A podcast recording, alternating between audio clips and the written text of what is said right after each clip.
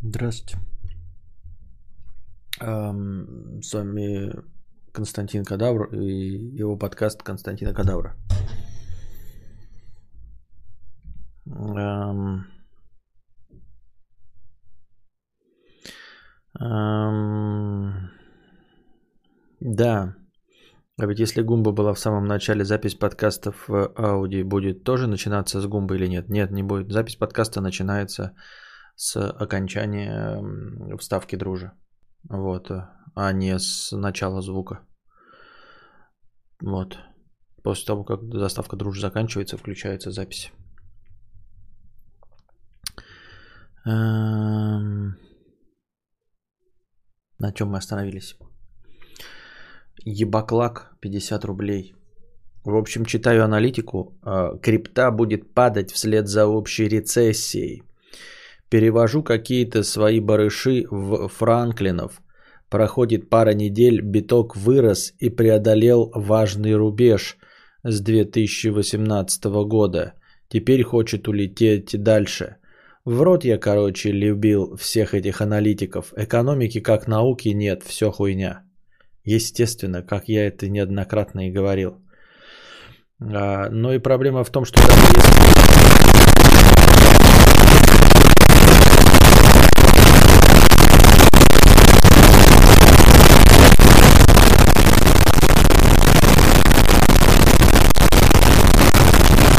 Не спим.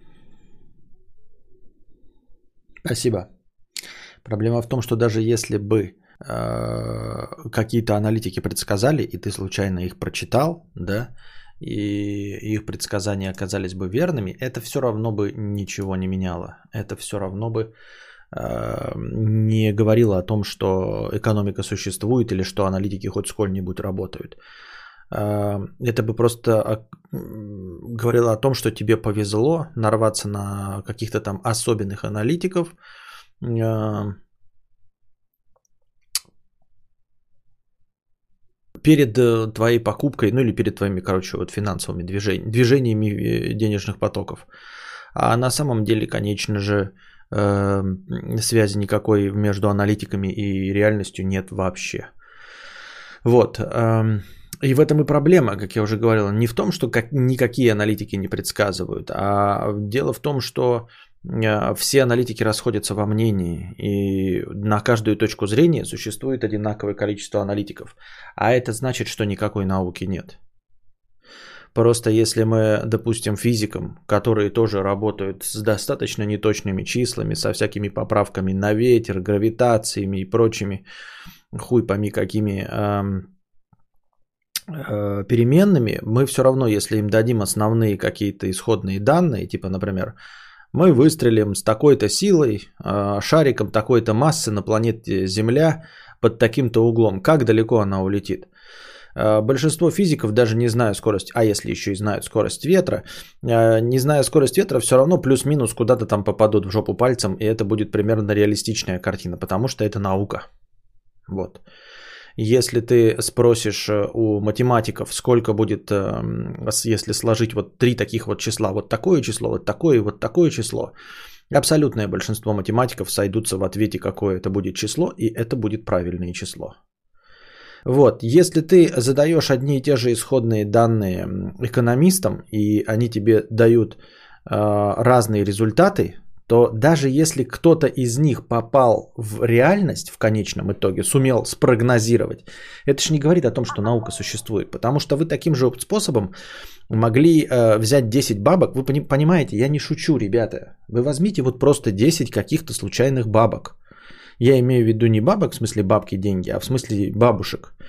Вот, одну с картами Таро, блядь, другую с костями, третью с вороной на плече, четвертую просто слепую, слышащую голоса, пятую, а, которая слушает сплетни, и задайте им какой-нибудь вопрос. Вот, примерно а, с такой же вероятностью она вам предскажет курс биткоина, как и абсолютно любой другой аналитик, понимаете? В, ну, то есть, чем больше вы бабок возьмете, тем а, ровнее будет распределение. Соответственно, если вы возьмете тысячу таких бабок, и если у них будет примерно один э, способ, да, просто мы, у них может разниться от, я не знаю, от там, если одна судит по погоде, то какие-нибудь погодные условия могут там отразиться на предсказание. Но если мы возьмем тысячу э, бабушек с картами Таро и тысячу финансовых аналитиков, то э, распределение правильных ответов у них будет примерно одинаковое. То есть мы не говорим, какое будет правильное. Да? Мы говорим, например, что 16% из них окажутся правы. И примерно 16% у бабок, э, из э, бабок с картами Таро тоже окажутся правы. Вот, соответственно, по этому косвенному критерию мы можем сравнивать научность подходов финансовых аналитиков и бабок с картами Таро. Вот и все. Вот, это опять-таки, говорю, не обозначает, что кто-то не... Конечно, вот эти вот 16 выигрывают, и потом им хлопают в ладоши. Но это так же, как и происходит, как какой-нибудь экономист будет, например, попадет в жопу пальцем. Да? Это, это, кстати, часто бывает, не будем называть фамилии. Например, какой-нибудь экономист случайно делается миллиарды прогнозов. А, миллионы а, финансовых аналитиков и экономистов делают миллиарды прогнозов. И иногда эти прогнозы совпадают. И бывает, что один какой-то аналитик довольно точно спрогнозировал. Например, он говорит а, в середине 2013 года, говорит, а, в, авгу... в феврале 2014 доллар будет стоить 63 рубля. И бах, он попадает в жопу пальцем. Ну просто, точности так же, как он мог купить билет лотерейный где-нибудь под Воронежем. А он вот такое предсказание делает, и, естественно, он угадывает. После этого, если он правильная медийная личность, то он воспользуется этим своим сиюминутным успехом и станет э, экспертом в области экономики, э, станет пророком, прорицателем. Ну, это, конечно, звучит, на самом деле так и оно и будет, но давайте подберем какое-нибудь другое слово. Как там, прогнозистом? Какое еще есть слово специальное для этого? Константин доказывает ли это, что аналитики не шарят, а гадают у бабок с картами Таро? Нет, это не об этом говорит. Это говорит о том, что они сами не понимают. То есть они думают, что они чем-то руководствуются, а на деле получают тот же самый результат. Понимаешь, это как... Эм, вот, например, ты можешь воевать с каким-то своим врагом, да? А если твой враг достаточно силен, то все твои прилагаемые тобой усилия э, разобьются э, о быт Э, разобьются о камень головой. А, а можно просто сидеть на берегу и ждать, когда проплывет труп твоего врага. Понятное дело, да, что если ты будешь воевать с каким-нибудь высокопоставленным своим врагом, то ты ну, ничего не сделаешь. Но ты потратишь силы, потратишь нервы. Вот. И в итоге ничего не добьешься. И твой враг умрет через 43 года. А мог бы ты, да, например, и ты такой, вот твой враг умирает через 43 года, и ты такой говоришь, я, блядь, вот это я ему жизнь подкосил, это я ему нервишки потратил, это я, блядь, и с ним воевал, вот, а, из-за этого у него от желчи, блядь, рак жопы случился. Вот, ты веришь в свои силы, хотя на самом деле это не так. На самом деле он о твоем существовании вообще не в курсе и вообще не беспокоился. И если бы мы попали в альтернативную вселенную, где ты бы не стал с ним воевать, а просто сидел на берегу и ждал, когда он проплывет, труп твоего врага, то обнаружилось, что он бы проплыл точности так же через 43 года, труп твоего врага. И тогда бы ты наконец понял, что оказывается предлагаемые тобой усилия не возымели никакого результата. точности также с финансовыми аналитиками. Они-то по-честному верят, что они вот приходили к какому-то выводу, иногда а, попадают, иногда не попадают. Если не попадают, то, конечно же, им не хватало данных. Если попадают, то так мы, блядь, не зря работаем. Но в конечном итоге, если мы просто сядем, да, и будем точности также просто кидать кости и по этим костям предсказывать, мы получим тот же самый ответ с выкидыванием костей. Вот вопрос, нужны финансовые аналитики, стоит ли на них рассчитывать, или просто можно рассчитывать на удачу. Ну, тебе это может помочь. То есть, смотри, ты такой, стоит ли мне покупать какие-нибудь там криптовалюту сейчас или доллары?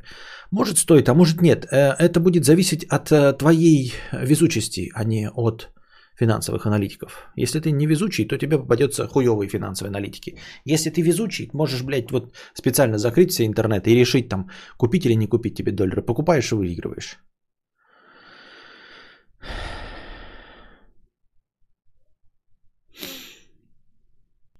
А кто сказал, что аналитики не специально так говорят? Запустили утку, у хомячков э, подешевле битки собрали. А, потому что тогда бы э, миллионерами были финансовые аналитики. Вот в чем кроется подвох.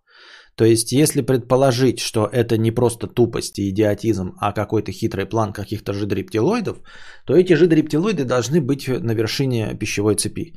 А на вершине пищевой цепи, цепи сидят Стивы Джобсы, изобретатели, какие-то Илоны Маски, да, тот, кто открыл магазин Amazon, я забыл там Джефф Безос, да, а, этот Алибаба, которые вот занимаются предпринимательством прямым, они вот, блядь, покупают по 100, а, покупают по рублю, продают за 2, э, вот на этот процент и живут.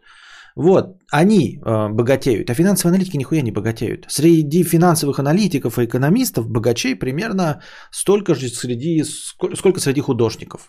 Понимаете? Как среди художников. Вы хотите сказать, так есть же, вон там Уолл-стрит на этом живет. Да, да, но их пренебрежительно мало. Их пренебрежительно мало.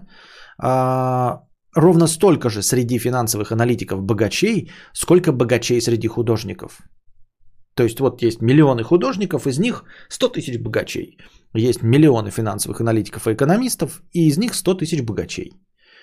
Вот. Мы же понимаем, да, с вами, что картинку как эм, полок может нарисовать любой, но именно картинки Полока продаются. А почему? Ну, потому же, почему и финансовые аналитики разбогатели. Вот и все. Иначе, если бы какие-то хитрые планы существовали, экономисты там что-то делали, они должны были быть богачами. Они, а не кто-то другой. А они не стали богачами. Поэтому они нихуя не знают. А, а такое, знаете, обманывать систему, дурачков, лохов, разводить на стоимость битков, а самим ничего не покупать, смысл вообще, движухи-то сделали вообще.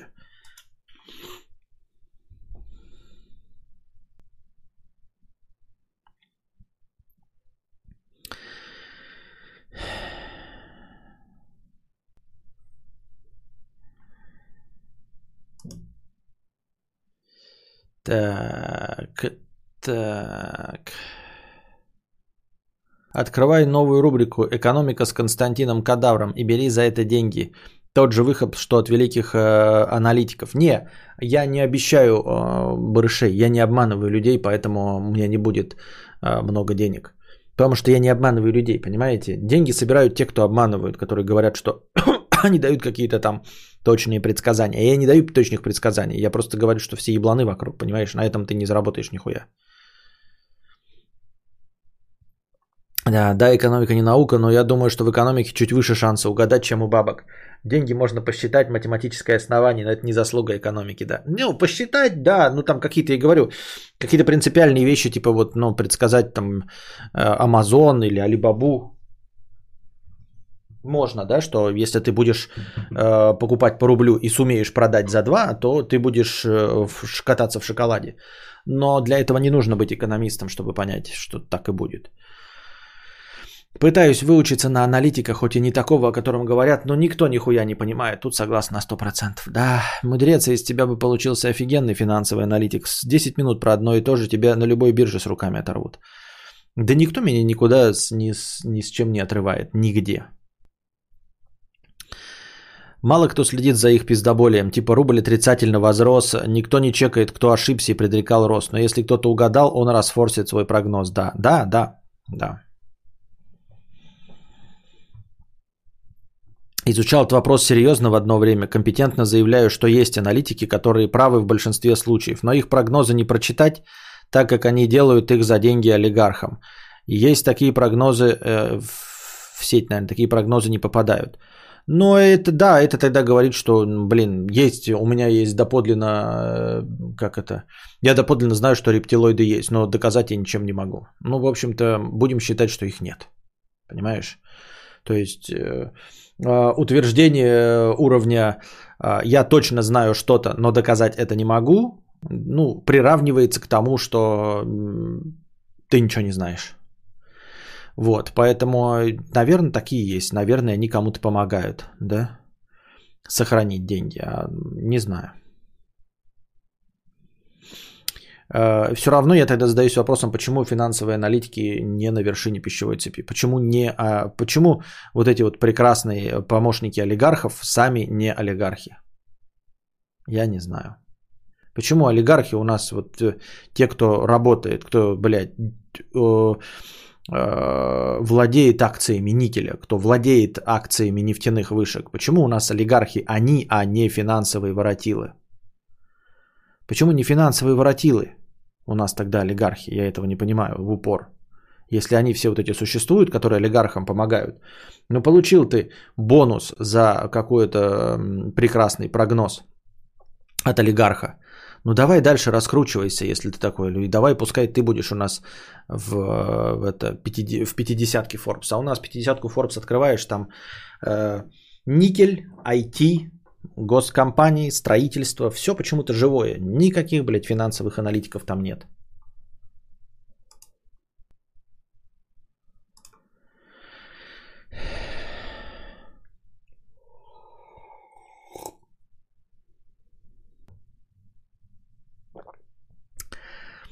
Сергей Конев, 100 рублей. Вставай, Жиробас, я хочу, чтобы меня унижали.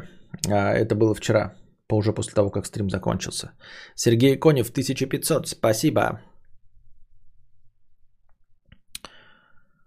А, и, ну, кстати, видела я недовольны недельные прогнозы, которые сбывались с точностью до сотни пунктов. В итоге этот человек по-тихому исчез, либо разбогател, либо ушел в тень. Возможно, возможно. Сорос не аналитик? Нет, наверное, есть. Я тоже так, когда сказал сейчас, конечно, с как его, с плеча рубанул, типа никого в Форбсе нет. Если просто из вас никто же не полезет сейчас проверять, да, но если мы возьмем способ, э, список 50 Forbes, там, наверное, есть аналитики, конечно. Вот. Но смысл в том, что их э, столько же, ну, то есть, например, там э, самые богатые люди, да, Forbes, и там будет, например, аналитиков столько же, сколько творческих личностей из этих 50. То есть там будут рядом стоять аналитик и Иван Ургант, который просто, блядь, э, пиздит ртом в телевизоре. Вот. А потом опять финансовый аналитик, а потом, блядь, этот Никас Сафронов.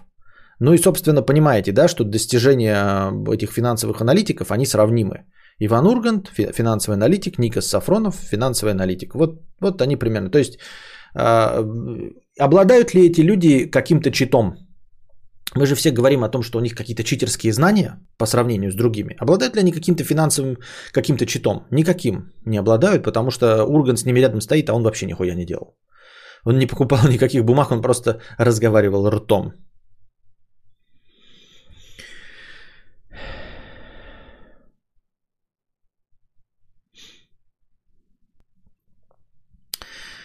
Курагалик 50 рублей. Костя, привет. В твоем возрасте еще получается закрыть глаза, забыться на секунду и подумать, что все будет хорошо? Или после 30 только беспощадная осозн... осозн... осознанная никчемности? А, только осознанная никчемность. Больше ничего. Нет. Закрыть глаза и забыться на секунду и подумать, что все будет хорошо? Нет. Нет. Возможно, не у всех так, но я не думаю, что стоит привязываться к 30-летнему возрасту. Я это гораздо раньше понял. И не испытывал спокойствия уровня «все будет хорошо». Нет, этого не будет. Я тебе обещаю. Эх, 300 рублей а, с покрытием комиссии. А, здравствуй, Костя. Мне кажется, что ты тот человек, кому можно выговориться. Многие так делают, вот и у меня возникла такая потребность. Так получилось, что я а, не со зла, не со зла подшутил над женой, и она обиделась. Тема шутки – вес. И я сам-то жиробубили, а она нет, но на фоне коронаистерии она поднабрала. Как извиниться? Что я делал в такой ситуации? Я не знаю. Это твоя жена. Наверное, есть подозрение, что тебе лучше ее знать, чем мне или чем кому бы то ни было. И как извиняться? Я не в курсе дела, как извиняться. За большую обиду. Потому что, ну, я не знаю, что такое большая обида. Я не знаю, почему она восприняла это как же большая обида. Э, тут мои полномочия все. Может быть, может быть. Э, кто-нибудь из чата э, тебе поможет как-то посоветует, как извиниться. Я не знаю. Не, все в списке Forbes есть финансовые аналитики. Бескостных, э, безостных и прочие как раз э, и безостых и прочие как раз и простирывают, куда инвестировать, а куда нет. Весь топ Forbes это они и есть по совместительству. Ну, я бы так не стал говорить. Нет, я бы так не стал говорить. Ну, нет. М-м. Человек, у которого есть акции никель и нефти, это предприниматель, а не финансовый аналитик. То, что он сумел сохранить свои миллионы, нет. М-м. Нищетово. Нищетово. Нищетово нет. Да, вы может, ты можешь, конечно, сказать, что типа есть, вот он наработал, а потом купил себе акции Норникеля. Но да, в принципе, могло бы быть так. Но покажи мне из российского Forbes, кто такие. Вы можете, вот упоминаете Баффет и Сорос. Да? Баффет и Сорос есть еще. Целых два знаете. Я вам сразу сходу, вообще не шаря ни в чем, назвал несколько предпринимателей. Билл Гейтс, э, Стив Джобс, Джефф Безос, владелец Алибабы, э, Илон Маск. Сразу сходу, блядь, миллиардеров ебашу, блядь, просто так. Это те, кто просто что-то делают. А вы назвали Баффета и Сороса двух. Все. Больше мировым именем нет. А, вот. И э, если бы мы говорили про российских, да, то покажи мне того, кто сначала заработал аналитикой, а потом купил акции, а не сначала э, купил акции за ваучеры. Вот. В период первичного перераспределения. Вот. А, и потом, э, ну, типа, потом не считается, понимаете, когда у тебя есть миллиарды, это как э, благодарю своему отцу, я начал все с нуля, он мне дал 10 миллионов, я из этих 10 миллионов сделал э, с, с, миллиард. Ну, молодец, блядь, 10 миллионов тебе дали, это не то. А что в трудовой должно быть написано? Финансовый аналитик? Ну, типа, да. Ну, типа, да. Вот у Урганта написано телеведущий, блядь, а, и он получает за это. И у художника Никаса Сафронова написано Никас Сафронов, художник, да.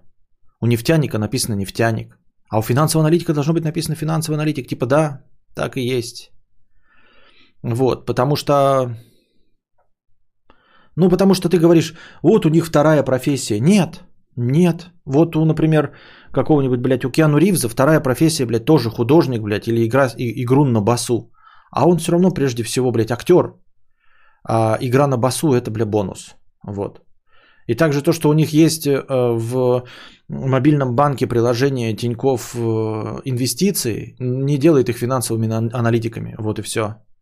Нет, должен быть финансовый аналитик, да, который заработал свои а, сотни миллионов э, вот э, инвестициями. Я говорю, согласен, ты, это тот поверхностно, да, вот этот Баффет и Сорос. А, я это сходу, кого с кем я могу согласиться. Все, остальные все сначала как-то первично заработали капитал обычным предпринимательством. Не, ну потому что если вы э, таким образом говорите, э, что каждый из них второй финансовый аналитик, ну, блядь, ебать, тогда, значит, и торгаш на рынке, который по, 100, по 10 рублей покупает жвачку и по 20 продает, тоже финансовый аналитик. Ебать, он же проанализировал, блядь, рынок и э, продает.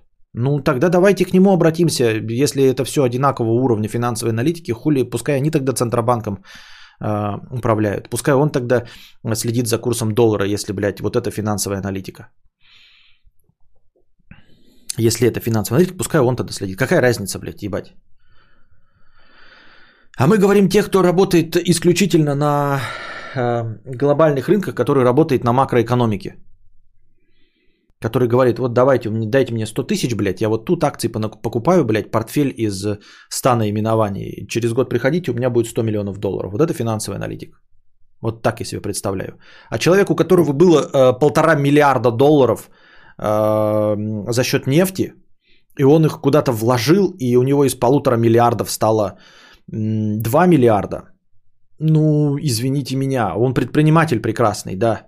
И это не финансовая аналитика, это а, он взял и во что-то одно вложил в какое-то дело, а другой с полутора миллиардами вложил и просрал все. Ну, не все, конечно, а, а стал миллиард. Вот они два сидели, у обоих было по полтора миллиарда. Один вложил и сделал 2 миллиарда, а второй вложил и стал 1 миллиард. Вот. Хотя на самом деле они купили по 10 бизнесов каких-нибудь айтишных. Вот один в плюс ушел, другой в минус ушел. Где здесь финансовая аналитика? Нигде.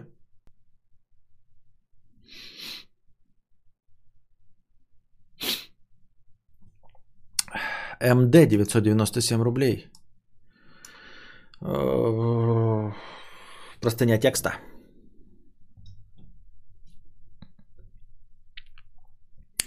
Э, сначала вводная информация. Мы с братом родились немного ближе к югу Франции, но родители наши э, с СНГ. У отца компания, э,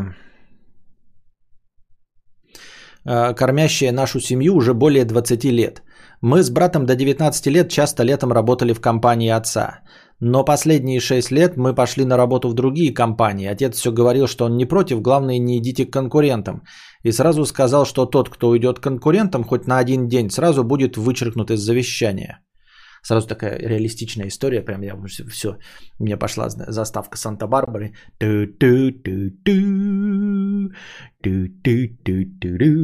я сейчас прям себе представляю, что твой отец это Сиси Кэпфул, а ты, видимо, Ченнинг Кэпфул, а брат твой, блядь, Круз Кастилио, я просто больше имен не помню нихуя.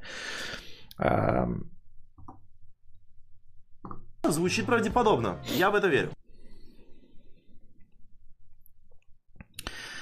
Ну вот мы и подошли к вчера. У нас был день рождения, нам стало по 25. Вы типа близнецы? Еще и близнецы, ну прям вообще, а? И тут в 25 наш дед вышел из 25-летней комы. Он открыл один глаз и сказал нашему отцу, «Это не твои дети!» И все закрутилось.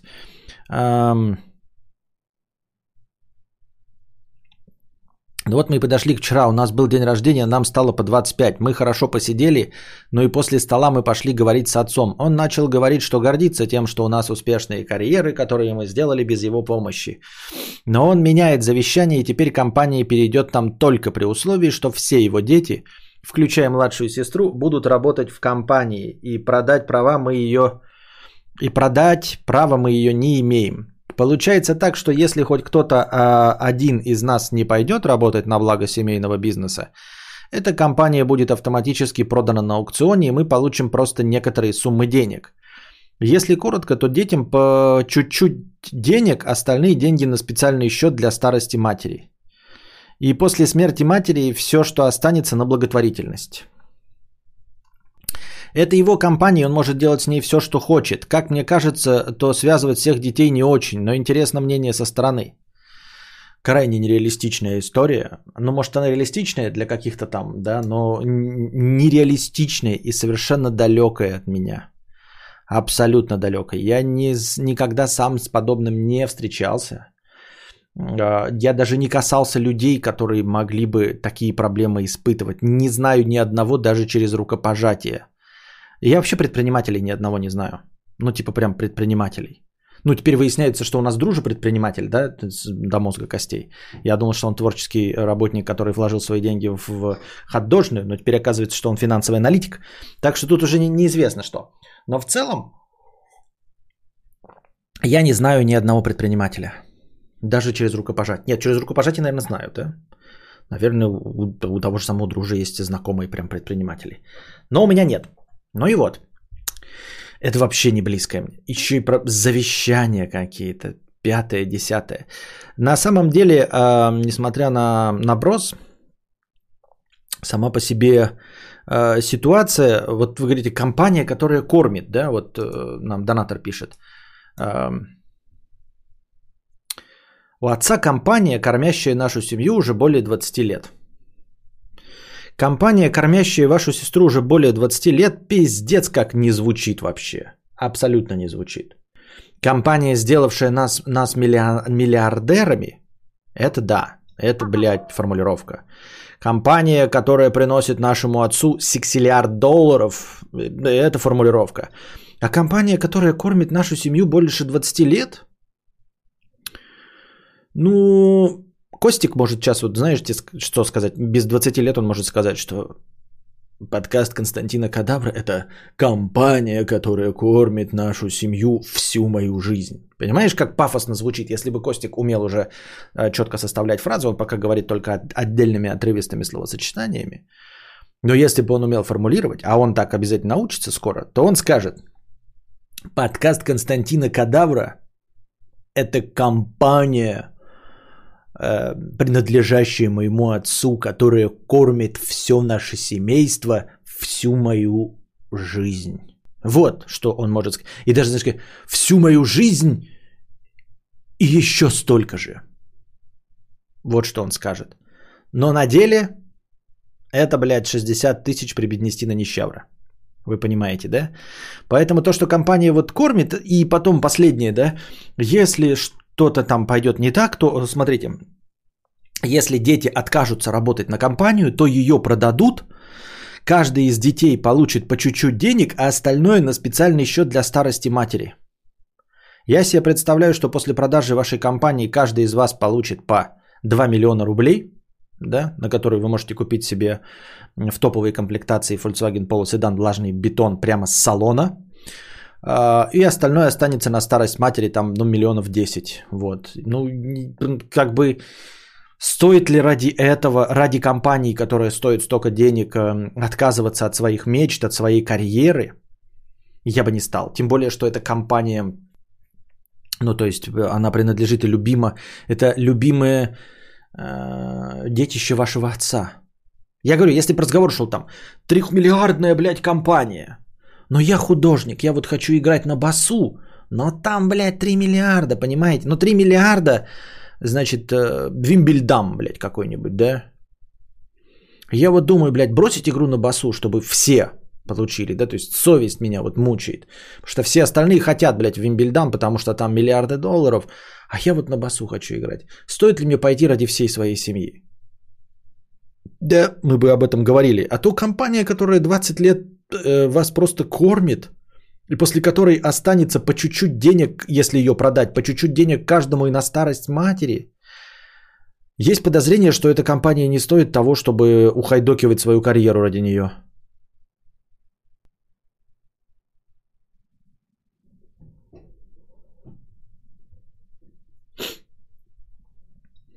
Ну, Костя, вот твой стрим это компания, которая кормит твою семью, но ведь по сути эти копейки... Да это дело не в копье, а дело в том, что э, отец семейства хочет, чтобы они посвятили, э, дети все посвятили этой компании всю свою жизнь. Так это ж бред. Я говорю, это то же самое, что вот я скажу, что моя компания, и скажу, Константин, все, начинай готовиться, к тебе перейдет мой канал подкаст Константина Кадавра. Нахуй это нужно, блядь? Кому?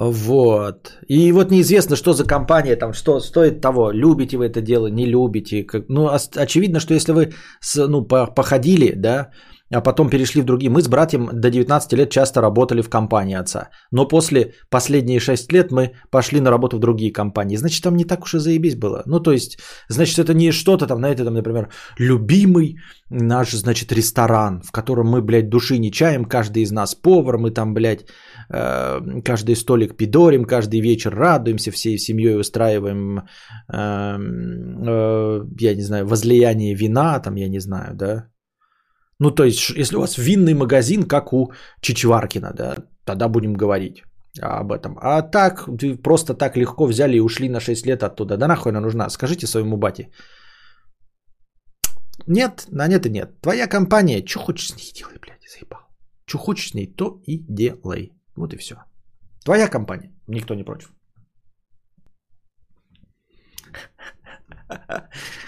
Всю простыню ждал финал в стиле «И открыв завещание, мы прочитали, что кадавр петух». Да, добрый вечер, я диспетчер, добрый вечер. Какая благотворительность Бади должен отдать все детям и жене? Ну, это тут уж решение каждого. Может, там такая жена и такие дети, что я бы, хой бы, будьте здрасте, блядь, лучше детдомовцам отдать. Компания, кормящая вашу сестру в течение 25 лет, не звучит. Офигенный цитат. А я что, сестру сказал? Вообще обычный папашка э, с манией величия решил свою империю основать. На самом деле реалистично. Может там три ларька с овощами по городу. Ну типа того, я вот тоже что-то себе представляю, что это три а, ларька с овощами по городу. А скорее всего, знаешь, ну я не знаю, он говорит, что там юг Франции или родители с СНГ. Какие-нибудь, блядь, три магазина с болтами, блядь, с, это, с гвоздями по, по деревням раскиданы, и там ебать империя. Не, я ничего не имею против, дорогие владельцы магазинов с болтами, но... Ебать, вы не империя и оставлять после себя нечего.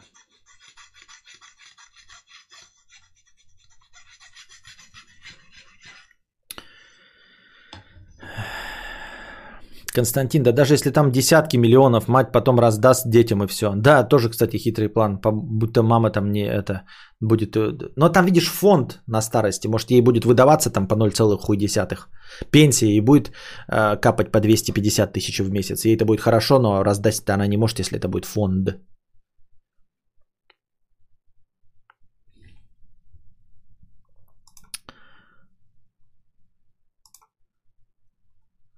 Если хотите долю, то работайте в компании. Если нет, нет. А то кинут батя, денежки ты нам все... За... А, а то кинут батю, а денежки ты нам все завещай. Так а все равно компания достанется. Мне... Если хотите долю, то работайте в компании. Если нет, нет. Это просто совет от Бога. Владимир, ты, я не знаю, у Стэтхема учился э, таким э, фразам? Если хотите долю, то работайте в компании. Если нет, нет. Владимир, если хотите пить, то пейте. Если не хотите петь, пи- пить, то не пейте. Джейсон Стэтхем. Если голодны, то надо поесть. Но есть не надо, если вы не голодны. Амар Хаям. Вот. Ну, понятное дело, если, если хотят долю, то будут работать. Это же условие завещания. Так и написано в завещании. Хотите долю, приходите работать в компании. Не хотите долю, не работайте в компании. Это же условие завещания. Эти такие два близнеца стоят. Наш батя Амар Хаям. А мы и не знали. Вот оно все как раскрылось. Так. Ну, собственно, да, хотите петь, пейте. Не хотите петь, не пейте. А, вот.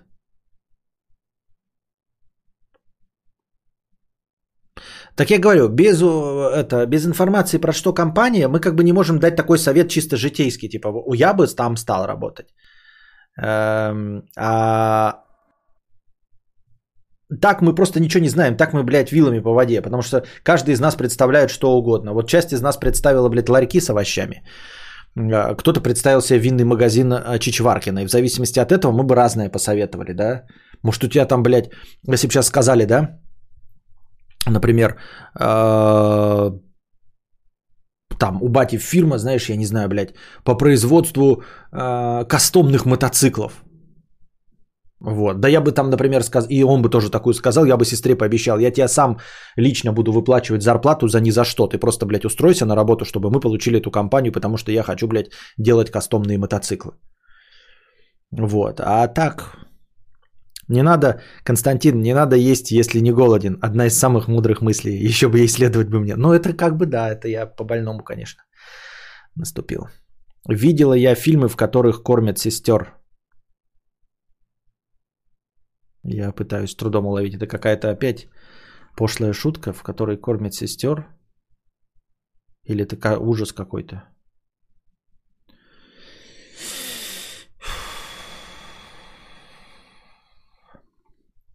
На, да найдут способ фонд разграбить. Мы же не в Америке, фонды, что за истерия выдуманная реально. Так там написано, что они где-то за границей, на юге Франции живут. Но он типа намекнул, что они в, в, в Гейропе находятся. Так что Кас, ты свой тут роток-то не развивай на чужие фонды. Завещание найти и сжечь, пусть поровну все делится. Понятно. У бати шаурмячная и точка с арбузами на рынке. Империя, хуль ты хочешь. Адвокату или нотариусу на лапу дать 60 тысяч месячная зарплата и завещания как будто не было никогда. Я так и представляю себе, на юге Франции, блядь, значит, э, там душеприказчик есть, который занимается этим десятки лет из поколения в поколение, и тут каст такой проходит, блядь. Там француз сидит вообще по-русски не бе, не ме. Он такой, тут такой наклоняется, там такой. Че ты не пизди, блядь. 60 тысяч даю. Qu'est-ce que mon papa? 60 тысяч, блядь, последнее, блядь, предложение, черт старый, блядь. Сжигай завещание нахуй. Excuse-moi, euh, euh, le not understand? What you talking about? Ты чё, сука, 60 тысяч, блядь, твоя месячная зарплата, петушара старый. Нахуй надо. Наверняка согласится.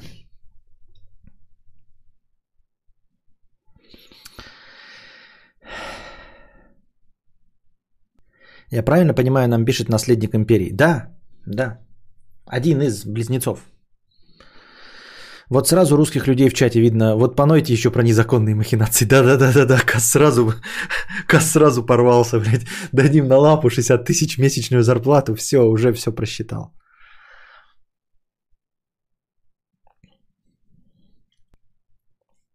А, хорошая шутка должна быть вовремя прочитана. Опять ты меня авокадом выставляешь на 400 чел.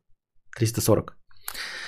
А, а донат в рублях от молодого миллиардера из Европы. Да, но зато 997 рублей. Тут как бы без очереди, то есть нормально. Я учил французский 6 лет. Так нас еще никто не оскорблял.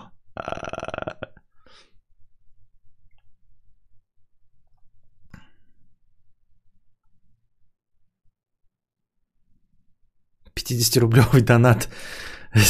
0% уже от наследника империи. Так. Гога. 2 евро. Сидим с друганом, пьем американский пивас, смотрим твой стрим. Зашли в Инстаграм к твоей девчуле. Я ебал, Костян, мое уважение, снимаем шляпу перед тобой. Если не личное, можешь рассказать, как познакомились и как ее канал на Ютубе найти. Хорошего стрима. Друга заставляю подписку оформить.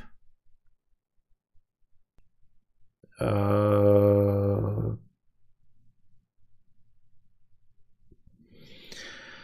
я не знаю, как ответить на вопрос. Как познакомились и как ее канал, это значит, значит, надо сразу признать, что моя девчуля, да, но как бы тут мои полномочия все. Э, и почему снимаем шляпу передо мной? Я тоже это как-то не улавливаю систему. Э, на ютубе канала у нее нет. А вообще о ком идет речь, да? Так-то. Палево такое, да? Как вы узнали вообще, что у меня есть девушка? Во-первых. Да? Во-вторых, как вы нашли Инстаграм моей девушки? Это во-вторых. В-третьих, я сейчас сижу и смутно соображаю, блядь, не расскажете ли вы моей жене о том, что у меня есть девушка? Это в-четвертых. И, думаю, как отшутиться еще. Так.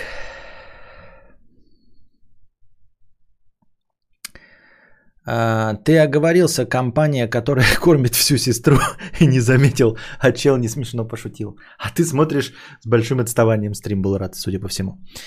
А, там еще надо 6% чек заплатить от наследства. Понятно. Самый важный момент. Близнецы однояйцевые, да, если нет, то нет. А, паяльником заставляют. Ну, добровольно-то на такое не идут. Что? Какие девчули, что вы такое несете? Я что-то тоже как бы тут мои полномочия заканчиваются. Я вот не пойму, а, а, о ком он вообще говорит, о твоей жене? Я, нет, он может говорить о моей девушке. Не о моей жене, не о букашке, а о моей девушке. Тогда тут вообще какое-то палево, блядь, дикое. Э, они раскрыли наш роман «Мудрец». А, ну ладно, будем звать его Роман. Евген, но если ты... я, А, это непонятно кому обращение. А, Оленька, 1500 рублей. Не спим. Спасибо. Сдианонили твою днюка. Надо, блядь, делать было вид, что у меня нет никого. Оленька, 1500 рублей. Не спим. Спасибо за гумбатай, Оленька. Александр Шарапов, э, 50 рублей с покрытием комиссии. Спасибо, Оленька, Сереженька, Горка и остальным топ и не топ донаторам. Сегодня вроде бы наконец намечается стрим подлиннее. Да. Э, Да. Горка, да. Так. Александр Шарапов, потому что 50 рублей с покрытием комиссии. Потому что аналитик воротил, воротил и наворотил 10% со своего капитала. А нефтяной хер каждый день качает на 100 тысяч миллионов денег. Сырьевым олигархом стать проще и надежнее, я так думаю, мне так кажется. А, ну это ты намекаешь на то, что нормальный финансовый аналитик не хуярит типа из 10 рублей 100 миллионов за год, а типа по 10% набирает, и если у него начально были 100 тысяч, то он примерно там к 60 годам наберет себе 2 миллиона рублей. Ну, вполне, вп- та- как бы да, то есть таким и я хочу быть финансовым аналитиком, чтобы э, из 100 тысяч своих э, там ну, э, как бы на старость, чтобы осталось.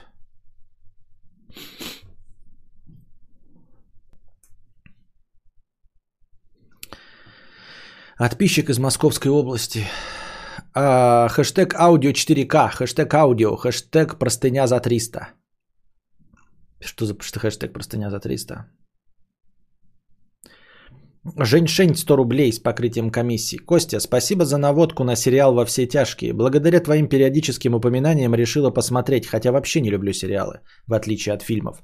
Но этот просто что-то с чем-то. В прошлый раз по твоей рекомендации прочла «Дом в котором». У тебя шедевральный вкус. Хорошего стрима. Спасибо. Спасибо. Ты так выборочно прочла какие-то два э, образчика и тебе понравилось. Ну и я рад, что ты меня за это хвалишь, потому что можно было, например, ко всему моему вкусу обратиться и обнаружить, что 95% моего вкуса говно. Как и 95% любого вкуса говно. Пассажир 150 рублей. Спасибо за 150 рублей. Константин, если отбросить моральные догмы, по-твоему, нужно ли брать ответственность за своих родителей? А, Это а, сугубо твое личное решение. В зависимости от твоего бэкграунда, от воспитания, от качеств родителей, э, от э, э, твоего национального воспитания, да, ну как национального менталитета, от религиозного воспитания, от всего, в общем, тысячи разных факторов на это влияющих. А, Тут вопрос какой? А, Стоит ли брать, эм, отбросив моральные догмы, э, нужно ли брать ответственность за своих родителей? Ты спрашиваешь меня мое мнение, а я не в твоей среде жил, не с твоими родителями. Понимаешь? Вот и все. Поэтому я не могу тебе посчитать. Потому может, твои родители конченые мрази, блядь. Ну, вообще. Э, Ну, не люди, а я не знаю, там, рэперы какие-нибудь.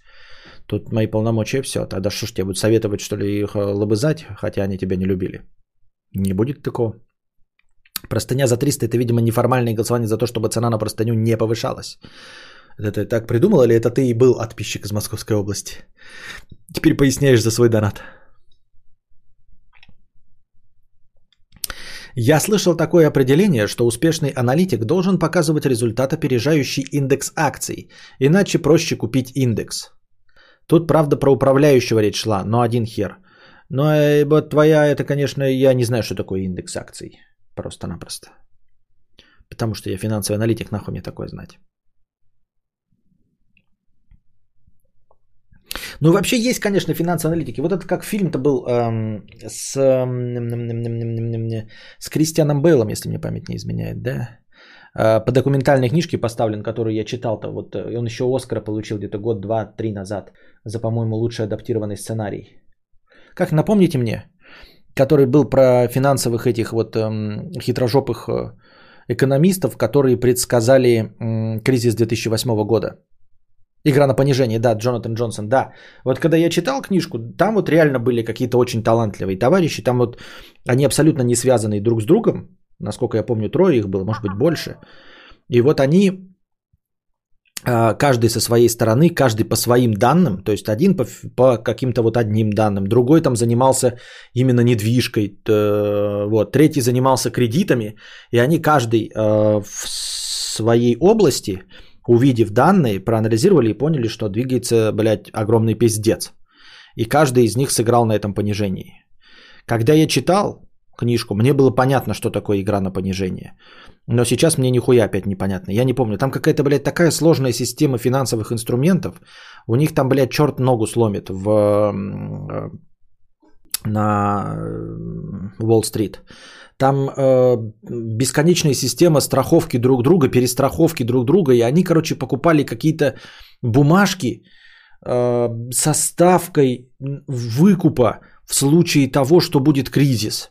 И покупали на какие-то бешеные деньги. То есть рынок растет, а они покупают, значит, какие-то бумажки, страхующие от упадка.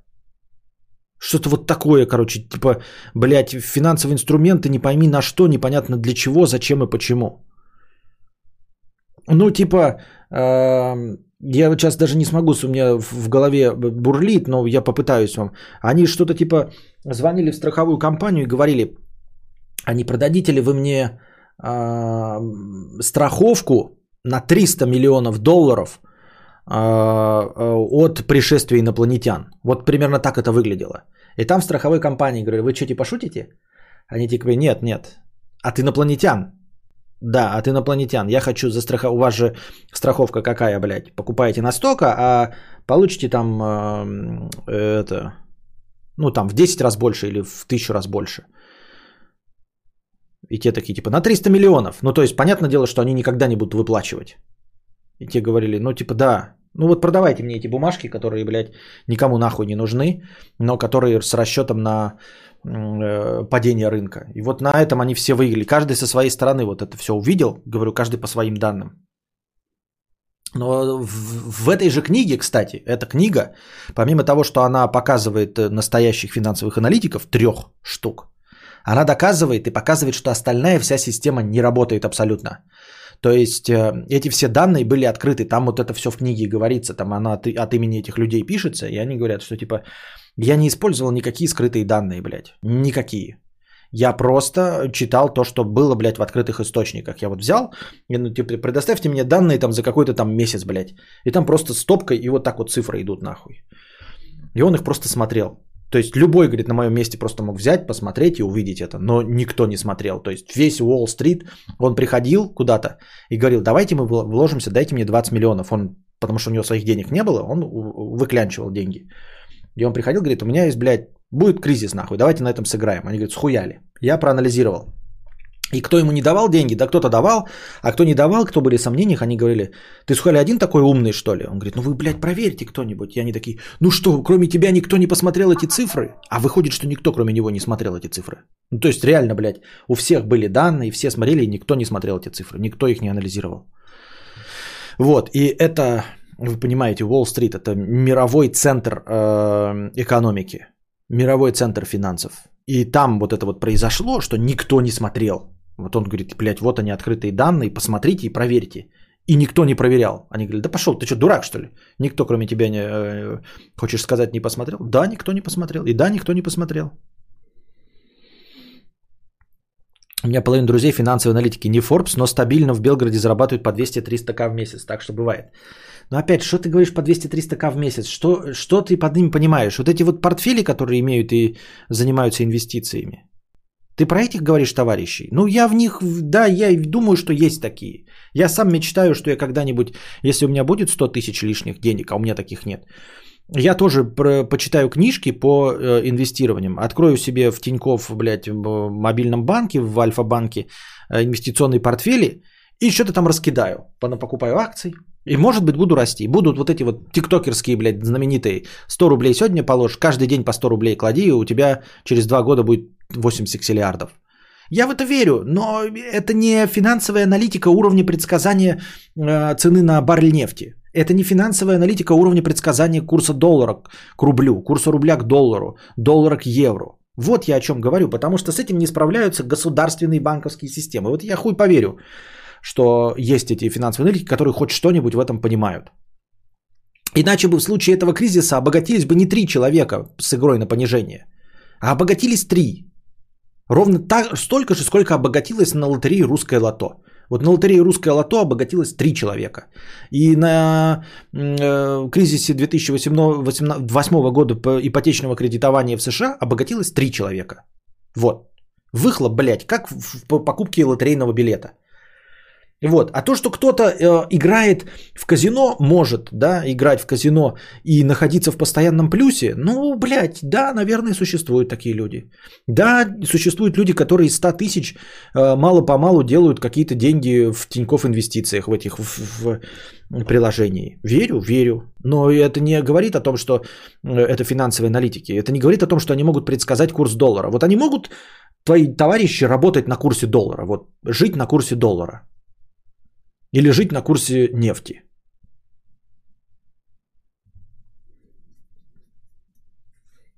Через 4 минуты кегели, да.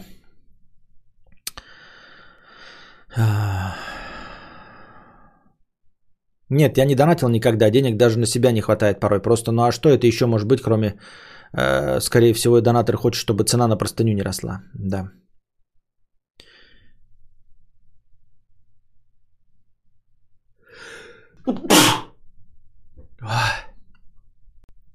У Стаса, и как просто, с экономистом недавно было интервью двухчасовое. Они там тоже про кризис 2008 объясняли, из-за чего и как. Объяснять я тоже могу сейчас, понимаешь? Надо не объяснять, нужно купить э, и вырваться.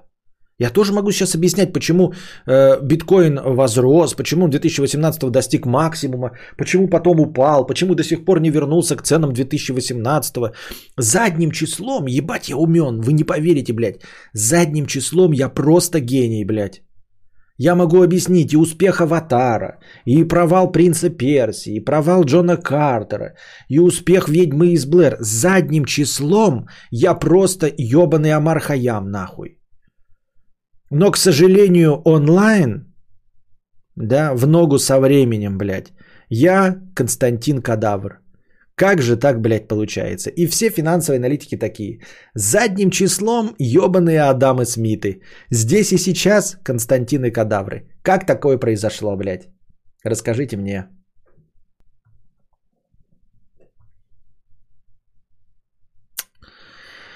Купить индекс, купить акцию фонда, который держит огромное количество акций.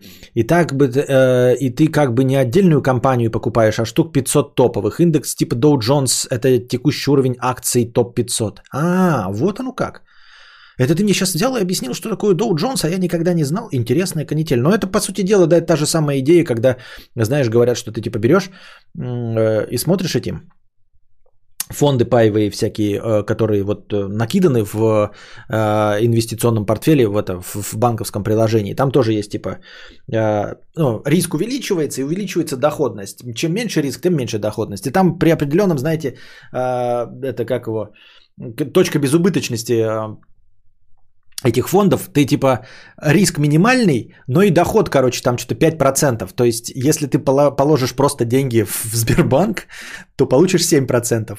Понятное дело, что и 5, и 7% меньше, чем а, инфляция, но тем не менее, то есть просто в один прекрасный момент э, эти доходность паевого фонда достигает такой минимальной величины, да, и настолько без рисковости, что, э, наверное, целесообразнее просто в Сбербанке на какой-нибудь э, сберегательный счет положить бабло.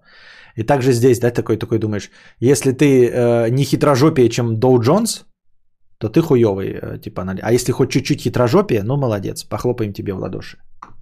Я просто похлопаю. Разминка жопы. 20 минут.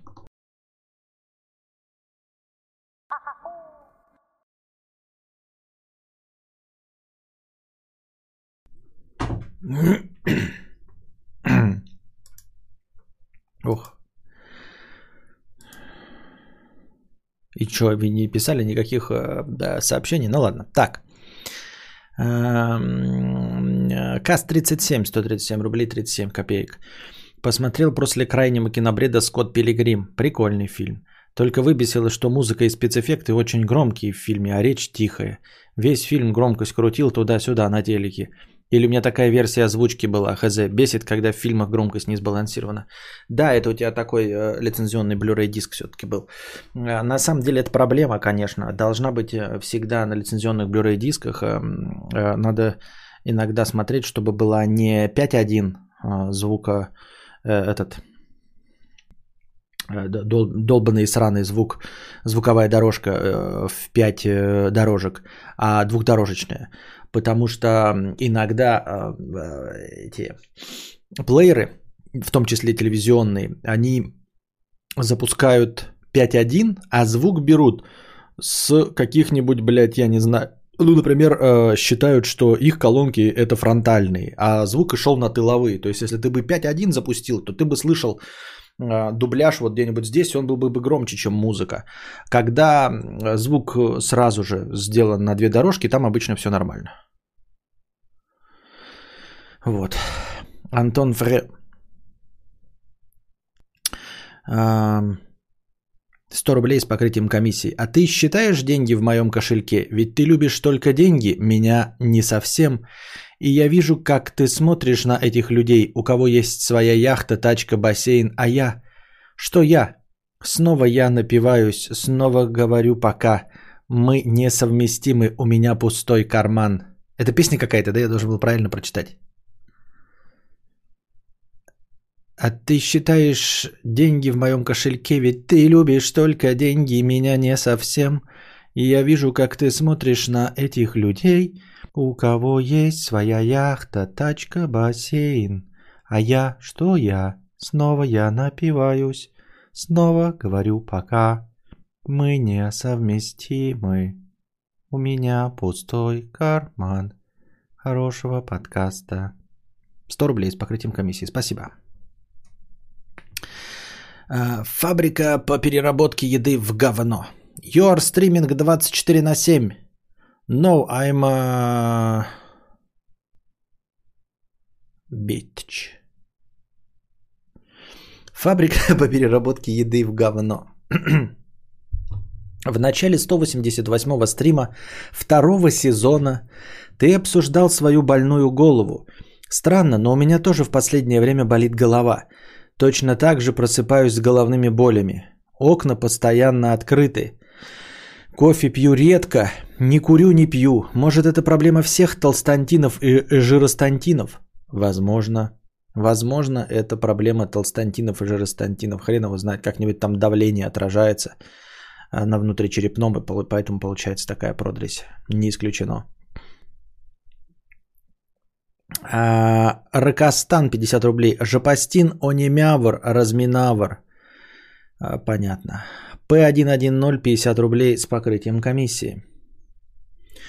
А, в Казахстане сегодня встали операции по картам Каспи банка. У нас им пользуются все. Очень удобно. Начали выливать ДЗУ в сеть, что их взломали, вывели все деньги. Как оказалось, программисты-петухи выкатили обновление и положили сервера. Хомячки начали массово выводить деньги. Ненавижу программистов. А, ну, я не пойму, а как начали выводить, если все рухнуло и упало? Непонятно. И это был э, последний донат на сегодня. И раз уж ты заговорил о казахстанских программистах, а, то вот как раз-таки в тему.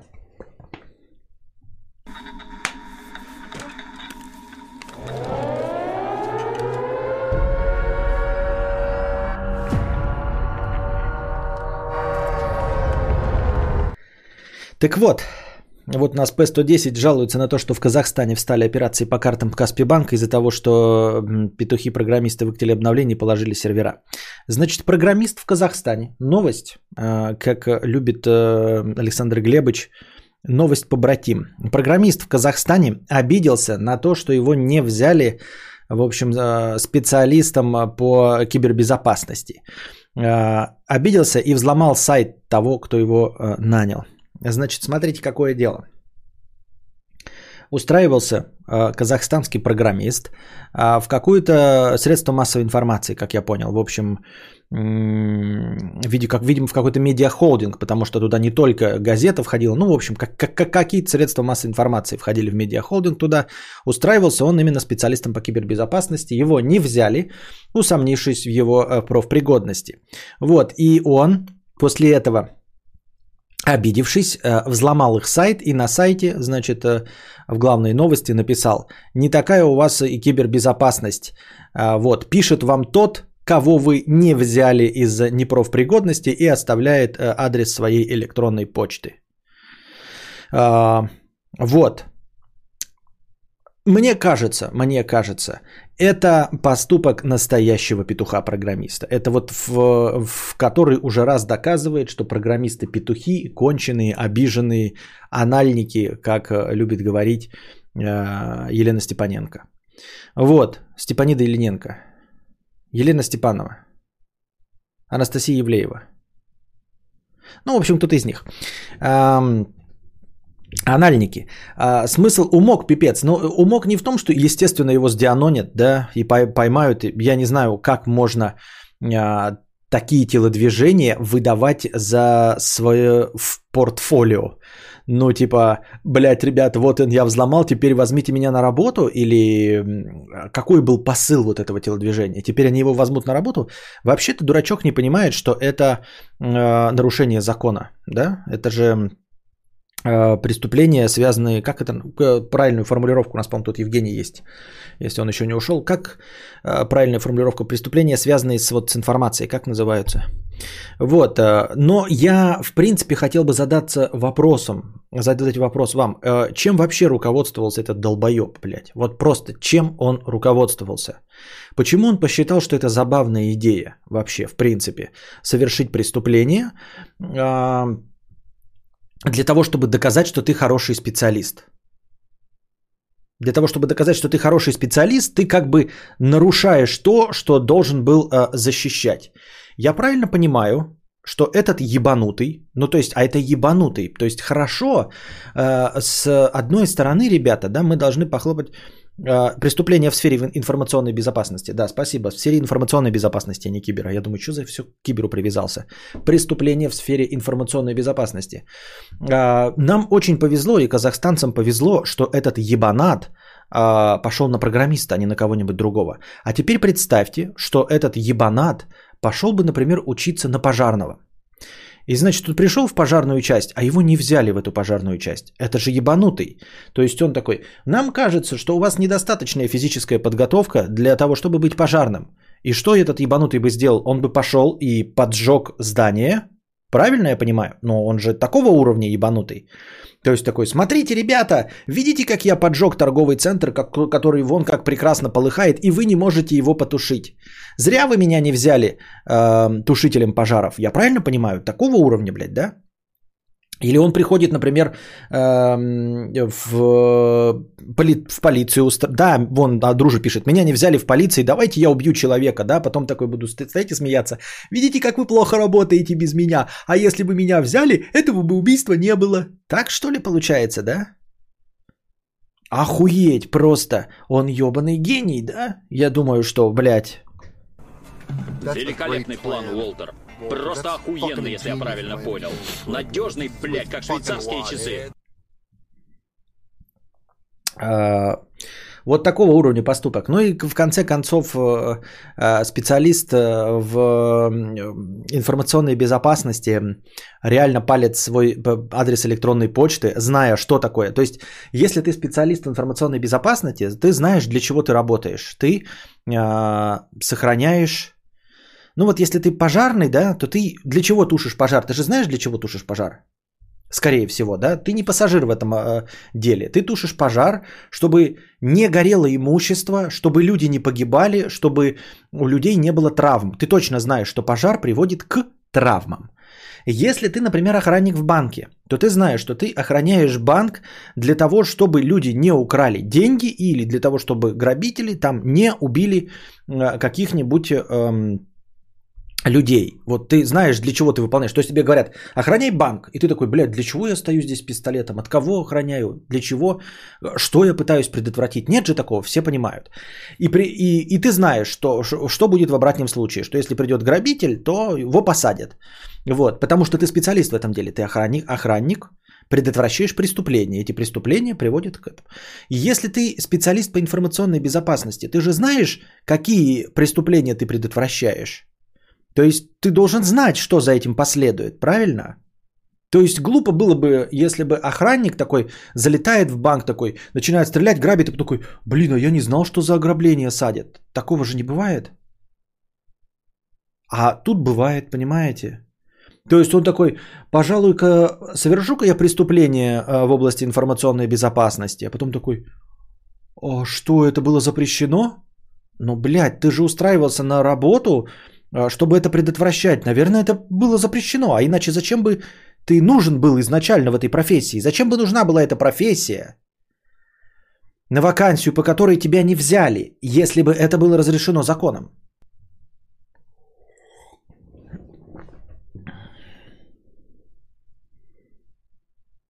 Меня в медиа одногруппница попробовала воспользоваться этой логикой. Врач в больнице чуть голову ей не расшиб летящим, чем попало.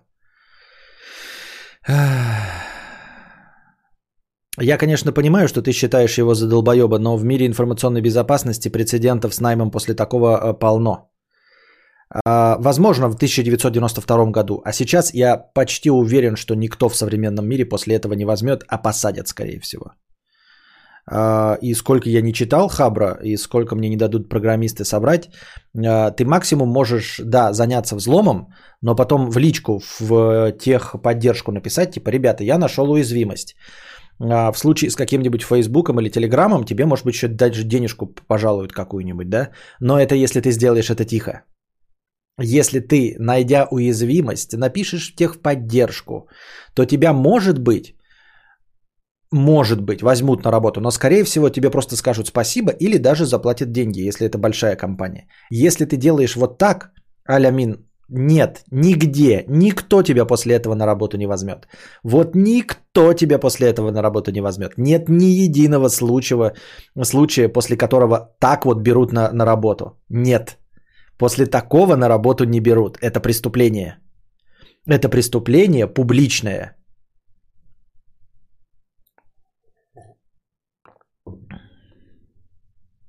Аналогия некорректная. Будь он пожарным, он бы потушил быстрее. Он разве... Подожди. Он занимается э, информационной безопасностью. Он что, закрыл их э, лазейку? Нет. Он взломал. Поэтому, Карбиндалец, это именно та аналогия. Это ты не понимаешь. Он занимался информационной безопасностью, и он взломал. Он не закрыл лазейку. Вот пожарный, которого не взяли на работу и который потушил, он показал, что он специалист в этой, в, в этой области. А этот не закрыл лазейку, понимаешь? Пожар, э, пожарный, который потушил, это тот, кто закрыл лазейку, найдя ее, написав им, сказал, ребята, я нашел у вас лазейку, и я эту лазейку закрываю. А он ее не закрыл.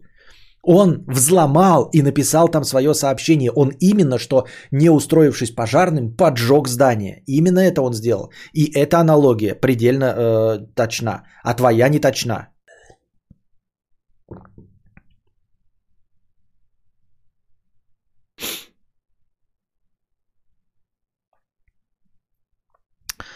Um... А Амин не прав, нанимай после того, как ты взломал и показал, что взломал фирме, не обрушивая ничего, чтобы никто не знал, и тебя в виде респекта берут, а не после того, как ты на порог насрал. А, ну фиг знает, ему сказали, что он не профпригоден, а он показал в отместку, что их сайт хуйня и HR не пригоден и не смог рассматривать специалиста. Не совсем твои аналоги тут прим... Нет, применимы. Вы почему не видите-то, что он взломал? Он не доказал свою профпригодность. Если бы он доказал свою профпригодность, он бы сказал, я нашел у вас уязвимость, закройте ее, вот это мое портфолио, я нашел у вас уязвимость, закройте эту уязвимость так. А он взломал. Он взломал и показал, что они не защищены. Он поджег. Он именно что поджег. Это как пожарный, который создал пожар, который невозможно потушить.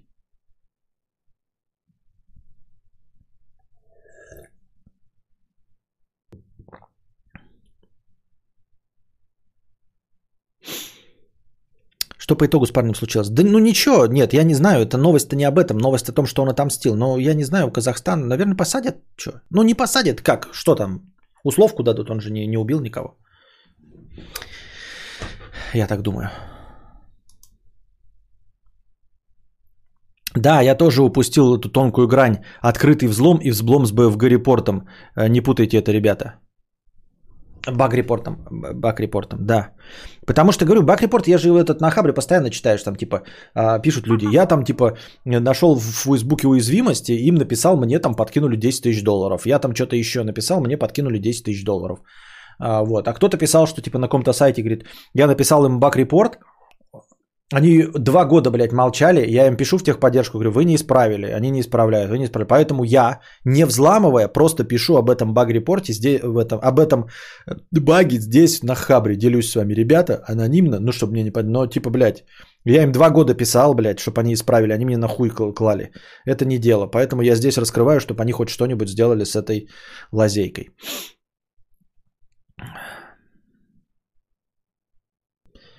Ага, как чел, который два раза пароль к твиттеру Трампа подобрал и сообщил об этом администрации. Есть разница между пин-тестом на уязвимость и взломом. Первое благое дело, э, а второе преступление. Ну да, так я говорю, он же взлом... Ну, типа, Евгений, это же преступление, то, что он сделал. То, что он взломал, написал там свой текст. Ребята, ваш сайт говно, блядь, э, вы меня не взяли на работу, вот моя электронная почта. Вегетарианец в майке 997 рублей. Петухи-программисты. Привет, кедевр. Я больше не могу. Сегодня была последняя капля.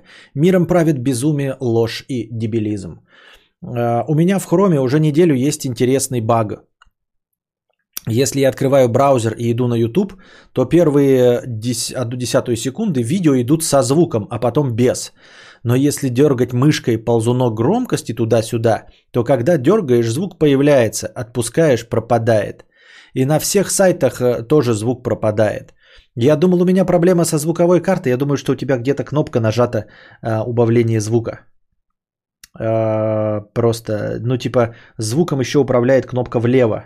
Я не дочитывая дальше, посмотрим, что там дальше будет написано. Но там, возможно, что-то такое. Мэри Мэри нет, пишет такая же тема. Звук появляется, пускай... Я думал, у меня проблема с звуковой картой, но нет, открываешь в инкогнито, все работает. Закрываешь браузер, открываешь, все чинится само собой. Google Chrome пишут программисты в Кремниевой долине, получая зарплаты свыше 100 тысяч долларов в год. А в итоге такие же косяки, как лабы второ- второкурсников. Я не верю, что у них нет отдела тестирования. Я просто поражен, как такая большая корпорация может так халтурить. Но если ты вот написал нам это, да, вегетарианец, и мы сразу же встречаем в чате, вон Мэри пишет о такой же точности проблемы, то это, видимо, очень распространенная проблема. И среди, если среди моей немногочисленной аудитории встречаются два человека с такой, с такой проблемой, это значит проблема существует реально.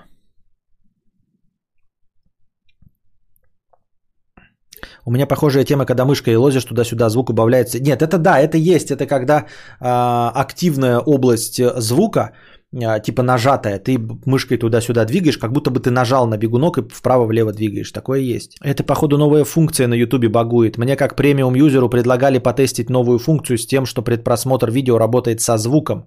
Скорее всего, с этим связано. Вот оно как. Мне как премиум-юзеру, блядь, предлагали, блядь, шампанского, а вы тут, блядь, страдаете днищные. Хотел бы добавить еще одну историю. Когда Apple выпустила iOS 8.0, то пользователи не смогли, угадай, звонить. Они не могли звонить по телефону. Они вообще там на отъебись софт пишут. Как можно было не протестировать главную функцию телефона – звонок? Они, конечно, спустя 4 часа выпустили патч, который это исправляет, но осадочек остался. И я таких примеров могу вспомнить целое море. Как большие корпорации с сотнями, с тысячами, иногда и десятками тысяч делают нереальную лажу и халтуру. Нет корреляции зарплаты человека и качества его работы в нашем мире. Я знаю людей, которые делают хорошие качественные продукты, но с низкой зарплатой и наоборот. Система не идеальна, несправедлива и постоянно пытается тебя наебать. Как выход, мне кажется, нужно приспособиться к системе, наебать ее, если получится. Например, ты хуёвый, криворукий мамкин программист, проси сразу овер до хуя бабла и занимайся брутфорсом рынка. Рано или поздно ты найдешь такую работу. В нашем мире не нужно быть честным, добрым и лояльным на работе. Это никто не оценит. И немного о Тесле. Я недавно катался в далекое путешествие, и с электромобилем это боль. Ехать быстро ты не можешь, быстрее 110 км в час, иначе ты очень быстро разряжаешься, разрядишься. Должен тратить много времени на зарядку, 2 часа, чтобы зарядить Теслу. В итоге ты тратишь времени на поездку в два раза больше. Ждем, когда Илон Маск сможет решить эту ситуацию. Всем хорошего стрима. Ну, во-первых, я что-то не очень понимаю, что значит, ну, так, больше 110 км в час ты быстрее разряжаешься. Это что, реально проблема? Это точно не баг какой-то у тебя программистский? Потому что мне кажется, что типа наоборот, ну типа наоборот ты разогнался, меньше там что-то подкручивай двиг- двигло и все. Что-то не пойму, почему оно должно быть. Ты же, ну если ты на предельной скорости, да, там 360 км в час, то я понимаю, но почему 160-180 нельзя а, ехать? И типа, что значит быстрее разряжаешься? Но опять-таки, да, запас хода 400 км по максимуму, ну придем при- примерно 350. 350, конечно, мало, да, обычно за ночь ты, ну, типа от Москвы. Да, надо как-то, чтобы Москва-Питер была дорога вот по- на предельной скорости. Вот это будет, наверное, а, показатель. То есть, как только электромобиль на одной зарядке на максимальной скорости может, сможет проехать э, Москва-Питер, я думаю, вот в этот момент э, этот момент будет переломным. И все типа академики и прочие повидлычи э, станут по-другому смотреть на э, электротранспорт. Потому что, да, действительно, вот эм, предельный заряд 400 километров, например, да, ну вот э, я просто как стандарт, это вот ты выехал из Москвы и до Питера за- доехал, да, за 6-7 часов, в зависимости от того, насколько ты ёбнутый. Но это ты посередине пути заправился, но заправился это за 15 минут, покушал, попердел, э, разминку Кегеля сделал и доехал, правильно? Вот. А если ты посередине пути вынужден на 2 часа остановиться, а в это время Повидлыч на всех парах гонит на своем э, каком-нибудь драндулете, на BMW XM5, да, то ты, конечно, тут не сможешь с ним никак э, э, конкурировать. Я так думаю. Надо какие-то вот... Просто вы скажете, а при чем здесь Москва-Питер, да? Ну, потому что это такой вот распространенный стандарт, и как бы понятно, что за это время можно устать. То есть, если ты от Москвы до Питера доехал, то уже можно 2 часа отдохнуть. Реально, то есть постоять на зарядке 2 часа. Но это если ты вот доехал 650 километров. Именно 650 километров преодолел, тогда да. Вот. И это какой-то вот такой вот, это 6-7 часов за рулем. 6-7 часов за рулем это стандартный рабочий день, да? Без обеда, если 7 часов за рулем. Вот после этого ты можешь отдохнуть. Обычно с 7 часов люди могут за рулем сидеть. И обидно, да, когда ты 4 часа едешь, потом 2 часа, блядь, тебе нужно ждать, когда она зарядится, потом еще 4 часа ехать. Ну, такое себе.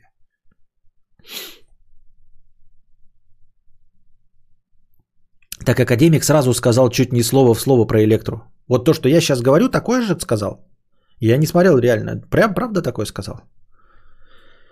Ну, типа в этом и есть смысл, да, потому что 4 часа ехать, а потом 2 часа ждать, это вот прям вообще ни о чем. Это даже я могу сказать, потому что я э, по глупости, когда мы автомобиль купили, э, я повез э, жену в, это, в какой-то в Россош, что ли. Вот, ёбнулся, блядь. Вот сейчас бы я, да, сейчас у меня уже опыт, блядь, вождения 4 года, вы мне сейчас скажете поехать в Россош, я скажу, ебанутый, что ли, блядь. Бля, алло, здравствуйте, блядь. Ты шо, блядь? Я нормальный, по-твоему, или как? А тогда у меня опыт вождения, блядь, 3 месяца, и я такой, хух, блядь, говно вопрос, поедем в Россош. И я туда-обратно смотался. Причем на скорости не превышающей вообще 110, то есть вообще никак не превышающей 110, даже если камер нет, ничего. И вот я, конечно, ехал туда-обратно долго, да, на одном заряде, но тем не менее я потратил, блядь, весь день на это. И тем не менее я справился. Вот. А так, конечно,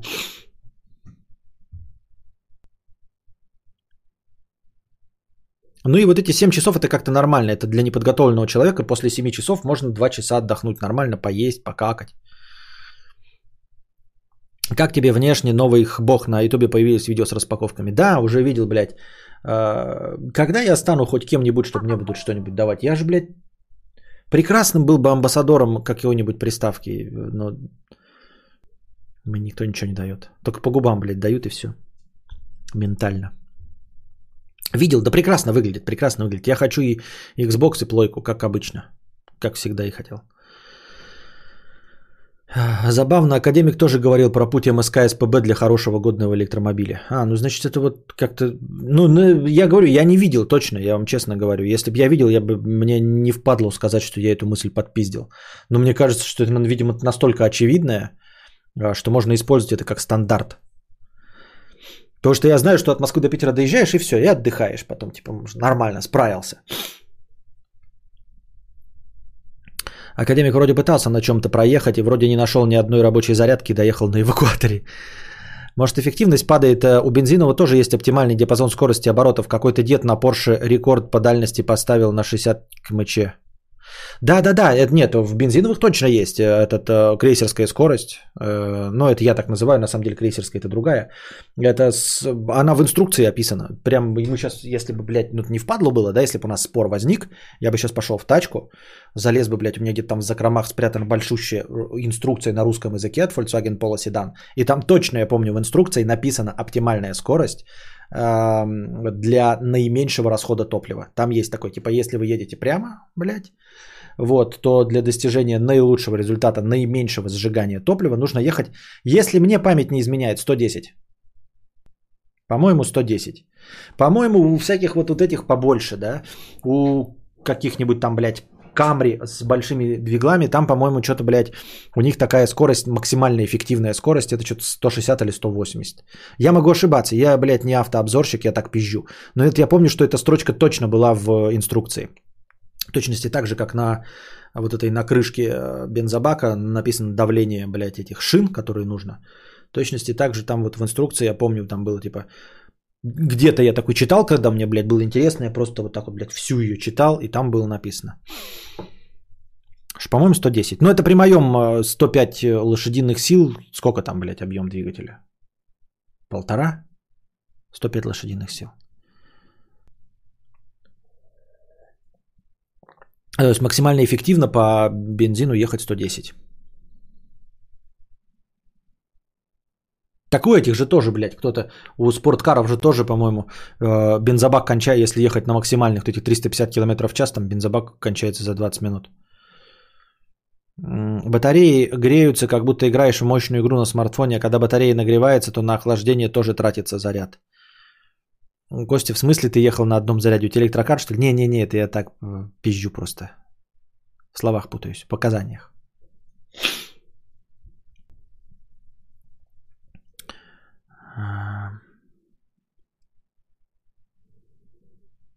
А можно в Xbox подключать клавиатуру и мышь и играть как с компа? Можно. Это можно еще в старом Xbox, но я ни разу не пробовал. Ну, говорят, можно. Ну, типа, это тоже типа задокументированная функция, а не хитрый план. А, Костя, а зачем Xbox? Неужели так зашли экзы майков или эта тема с Аргентиной и геймпасом решает? Сам думаю, PS5 под киберпанк и резик 8 э, взять. Играю мало. Нет, нет, нет никакой э, Арториас. Э, никакой логики в этом нет. Там никакой объективности нет. Забудь. Это про закрытие гештальтов детских. У меня не было ни одной приставки в детстве. Я начал покупать приставки свои первые после 33 лет. Теперь я хочу все. В том числе и Switch. Но мне не хватает, прям я Switch совсем играть не буду. Вот. А с точки зрения накопительства. Просто накопительство и... э, Как это называется это слово? Коллекционирование. Вот. Ну, а так мне просто больше почему-то Xbox нравится. Хотя он, блядь, тупит сильнее. Но как-то вот ближе, я говорю, меня почему... Я не знаю почему. Не, нет никаких объективных причин. Но э, когда мне нужно купить какую-то игру, я ее покупаю на Xbox. Вот, например, вот мы этот... Деньги абсолютно одинаково стоило на Xbox э, Боб и на плойке. И я купил на Xbox. Просто потому, что мне нравится Xbox. Почему он мне нравится? Я не знаю. Нет никаких причин. Вот. А гештальт у меня просто на все приставки. То есть я просто хочу все. Я э, скачаю все игры в интернете, блядь. Ни в одну играть не буду. Э, В электрах тоже очень огромная зависимость скорости энергии и рекуперации. Ебать, какие сложные слова. А, Лучшая машина это Dacia Logan. А пятерка это Assembly. Что, что? Хочу взять хбох и подписку на игры и играть с дочкой в разные игры простые. А сам смогу еще в серьезные игры. Эксклюзивы за 6К на плойке не интересуют. Не, меня интересуют. Но как бы тут какое дело? Тут какое дело? Сейчас вот прям я не знаю, конечно, но... I don't know. I don't know.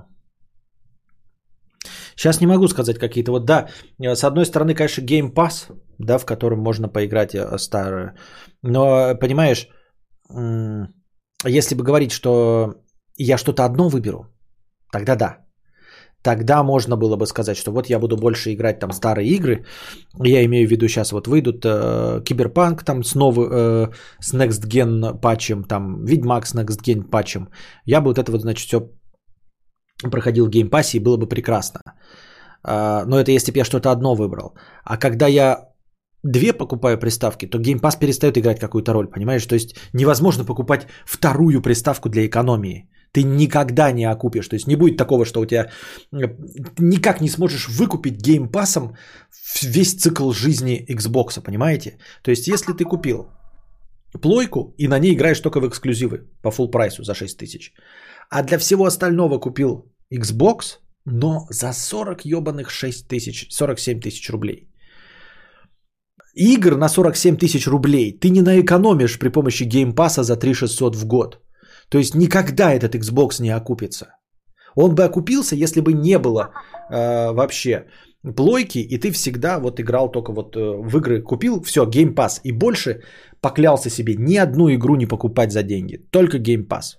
Тогда может быть. А так, конечно, нет. Ты на плойку игры покупаешь или у тебя старая прошивка, где можно пиратские запускать? Че гонишь, только какие пиратские? Я тебя умоляю. Покупаю, конечно. Кто вообще хоть одного живого человека знает, у кого прошитая плойка 4? Это же бред.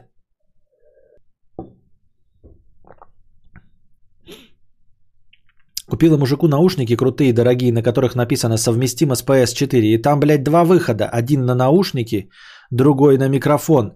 В джойстике только один вход. Какого хуя и кто виноват? Нужно покупать вот эту вот залупу, блядь. Переходник. Где она нахуй, сука? Нет у меня сейчас такой. А, переходник э, надо покупать. Ты имеешь в виду? А, сука, я вытащил. Ну ладно, чтобы тебе показать, да? Вот это вот, да, залупень. Наушники. Ну, фокус, motherfucker. Вот, наушники, микрофон. И это у меня эти синхайзеры. Э, я купил эм, дроповскую версию, там вообще нихуя не было. То есть вот такие два. А оригинальная версия, которая, блядь, на 7 тысяч дороже, она идет сразу с этим переходником, который можно впендюрить.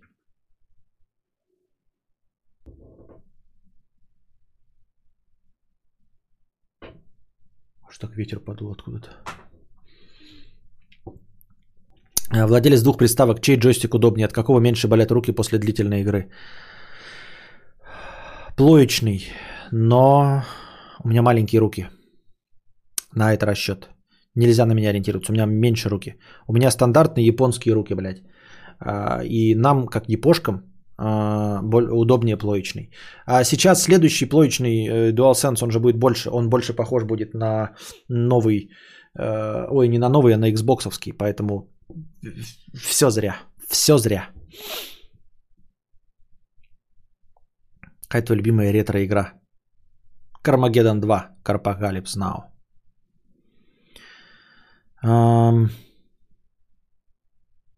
Звучит неправдоподобно. Видимо, какие-то плохие наушники. Я брал для компа наушники HyperX, они для PS4 идут, и там как раз комбинированный разъем себе брал переходник. Uh, ты про мои говоришь наушники? Или про наушники Алины. Я не знаю, какие наушники у Алины. У меня версия специально для э, скидывания. Ну, посмотри, что такое маздроп. Маздроповская версия. У меня, блядь, даже модель не написана наушников. По-моему, если мне память не изменяет. Где-то тут написано дроп. Вот, блядь. Дроп, масс дроп написано. Сейчас масс дроп переименовался, там теперь нету слова масс. Там есть просто дроп. Это, короче, сайт, в котором люди объявляют, что готовы купить какую-то, например, да, если как я правильно систему понял, это система сговора большого количества покупателей, нищих. Мы типа такие эм, эм, организаторы сайта говорят, мы этот, хотите наушники вот такие вот, модель 57, 37, что-то там какая-то модель X. Э, если вы выкажете желание с тысячу человек, например, купить эти наушники, тысячу, то мы закажем на заводе Sennheiser по э, заниженной цене, по оптовой цене. Вот, э, с упрощенными там коробками, чем-то еще, короче, но вы вот купите через нас. То есть так они, ну, грубо говоря, в рублях стоят 14 тысяч. Ты на этом маздропе, короче, вписываешься э, с еще тысячу человек, да, но вы ждете, пока тысяча человек наберется. То есть ты сразу не можешь купить, заплатить деньги и все. Вы вместе собираетесь. Если тысяча человек набирается, они делают заказ, и Sennheiser делает специально для маздропа вот этот дроп, то есть выброс наушников, тысячу штук, и вы их покупаете. Но если тысяча набралось, и пока эта тысяча набирается, она может полгода набираться, может год набираться. Ты высказываешь свое, э, изъявляешь желание и ждешь вместе со всеми. Когда наберется искомое, там, может 10 тысяч наберется, да, условие какое. Но зато потом через год вы покупаете все по заниженной цене. Вот. И вот эта маздроповская версия, она для типа ценителей. Вот я хочу, меня интересует вот а, аудиосоставляющая. А свистоперделки мне нахуй не нужны. И поэтому она продается вот так вот с двумя выходами. Если сейчас посмотрите в магазине эти наушники PC37X, то там идет прямо сразу переходник в комплекте. Здесь в комплекте переходника нет. Вот такая хуйня идет и все. Типа, эта свистоперделка нам не нужна, ребята. Мы хотим заплатить как можно меньше денег. Вот, я хочу на дропе купить э, эти 600 тоже HD 600, но они там будут называться HD 6XX. Это мои следующие наушники после этого открытые синхайзеры. Но это надо сразу с усилителем покупать на будущее. Там можно покупать на этом маздропе, если вы не в курсе, всякое аудиофильское говно. а, типа, блядь, усилков для наушников, просто усилков, механических клавиатур. Но это все вот надо ждать.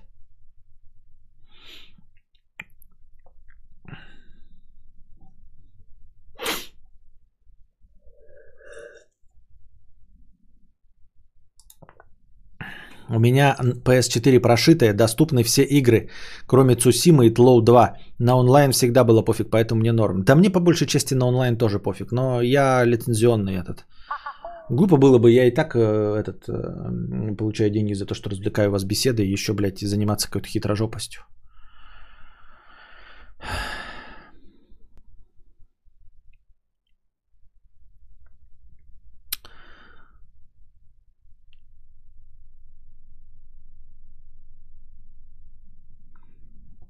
Я думал, в приставках есть Bluetooth и можно подключить наушники без проводов. Нет. Не, нифига. Нету. В плойке точно нет. Да и в том, по-моему, тоже нет. То есть ты можешь подключать наушники только вот с USB входом, которые есть такие USB, которые сами на себя передают по радиосигналу.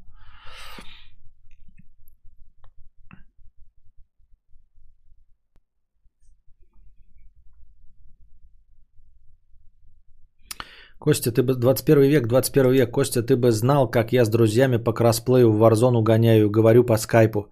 Система наушник в наушнике запатентована мной, когда уже э, в Sony будет скайп или Discord. Да-да-да-да-да.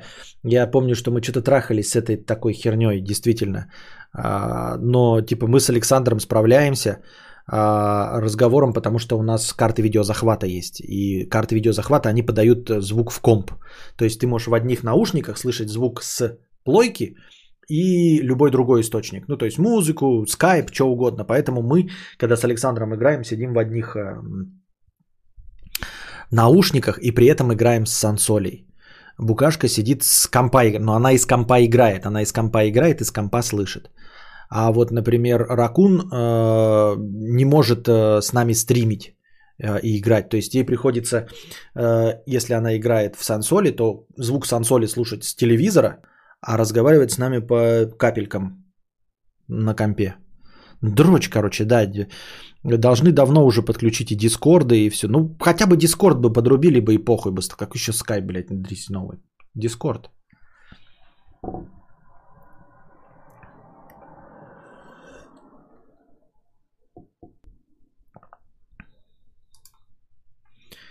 В смысле, мужик с друзьями играет через плойку, в тусовку какую-то, какую-то добавляются и пиздят между собой. Нет, э, это, а если кто-то хочет с компа с нами поиграть? То есть мы играем по плойке, а еще один человек с компа, как он может к нам попасть? Тусовка есть только в плойке. Меня даже комп далеко, я в кресле сижу и говорю через телефон, причем БТ гарнитура не канает, ведь там микрофон Э, Тогда внутри большого наушника использую провод и слежу за батареей. А. Ты начал стрим убитым и грустным, и сейчас вон какой веселый, там мы тебя так веселим, Костик. Нет, это меня веселят деньги.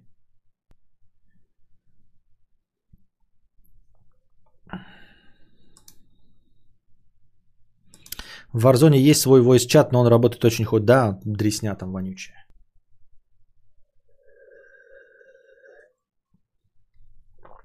Xboxовский чат тоже работает на компе. Xboxовский чат можно тоже разговаривать с э, компа на Xbox, если мне память не изменяет. Я так думаю.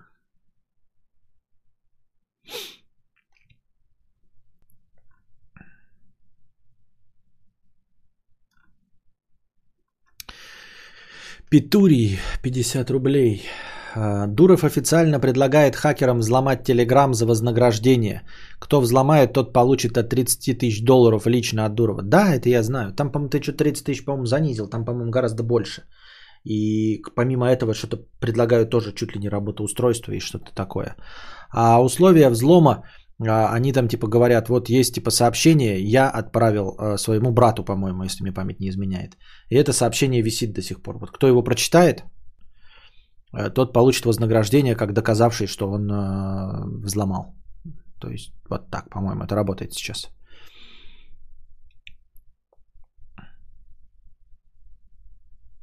На боксе вроде и скайп есть. Не знаю, не видел. В Warzone не только voice фигово работает, а все. Там даже первая загрузка перезапускается всегда. А, что вы думаете про игру Rainbow Six Siege? Мне не нравится. А, я там сосу больше, чем... Ну, теперь мне и Warzone тоже не нравится, потому что я там тоже сосу. Но Rainbow Six это... Я могу еще играть в какие-то игры, где все происходит быстро. Мне почему и Warzone перестал нравиться, потому что время идет. Поэтому еще куда ни шло, я могу играть в стандартный онлайн, где меня убили, и я сразу же еще раз побежал. Я, по сути дела, игрок пушечное мясо, то есть я бегу и стреляю в разные стороны, могу кого-то задеть. Я умираю, я должен мгновенно сразу появиться. Поэтому для меня вот Battlefield и стандартные сетевые э, Call of Duty подходят. Я не тот человек, который защищает собственное тело. То есть, если бы была настоящая война, я был бы пушечным мясом, который бежит впереди танков. И под танки же и попадает. Вот, то есть я умер бы быстро и решительно, когда это в первую волну, первым фронтом. А не тот человек, который где-то сидит и а, может распрыгиваться, там, уворачиваться от огня, вести какой-то тактический бой или нет. Я всю жизнь в игре, даже когда мы давным-давно играли в World of Warcraft с Александром, я танком был с самого начала. То есть, когда он там прокачивался каких-то, блядь, колдунов ебучих, блядь, я всегда был танком. То есть, я нацеплял на себя максимальное количество брони. Я заходил в подземелье и брал на себя э, все внимание этих э, чертей. А он меня при этом э, лечил. Ну, то есть, я махал мечом и брал на себя весь урон. А он меня лечил. Но это стандартная тактика. Я имею в виду, что я классический танк, танк вообще во всех играх. Поэтому классический танк в в перестрелках, в шутерах, это ну, тот человек, который максимально часто дохнет. И в этом нет проблемы, если ты играешь в обычной сетевой игре. То есть он, у меня соотношение э, убийства смертей, ну, всегда смертей равное или большее количество, да. Хотя и поубивать я могу много. Ну, то есть я и умираю дохуя. А в новых вот этих королевских битвах нужно еще в живых оставаться. И все идет, ну, на одну жизнь. Одна жизнь это не про меня вообще. Не для меня, Егоры. Поэтому, поэтому вот. А, поэтому мне не нравятся ни PUBG, ни прочие Warzone. О ком еще речь-то шла? Rainbow Six. А, Rainbow Six тоже, да? Вот эта партийная система, когда 5 человек залетаешь, умер и все, блядь. И опять ждешь новой загрузки 10 минут на следующий матч. Ну, как во, блядь.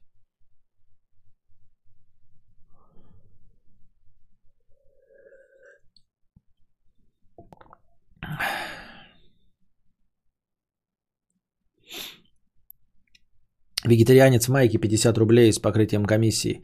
Это у всех электромобилей такая проблема из-за механизма работы электродвигателя. Чем больше скорость, тем больше расход. Сильно больше. У Теслы ситуация получше, чем у других, но проблема есть. Но ты нам скажи, что значит больше расход? Ты уверен, что он, э, ну, то есть целесообразнее держать скорость до 110?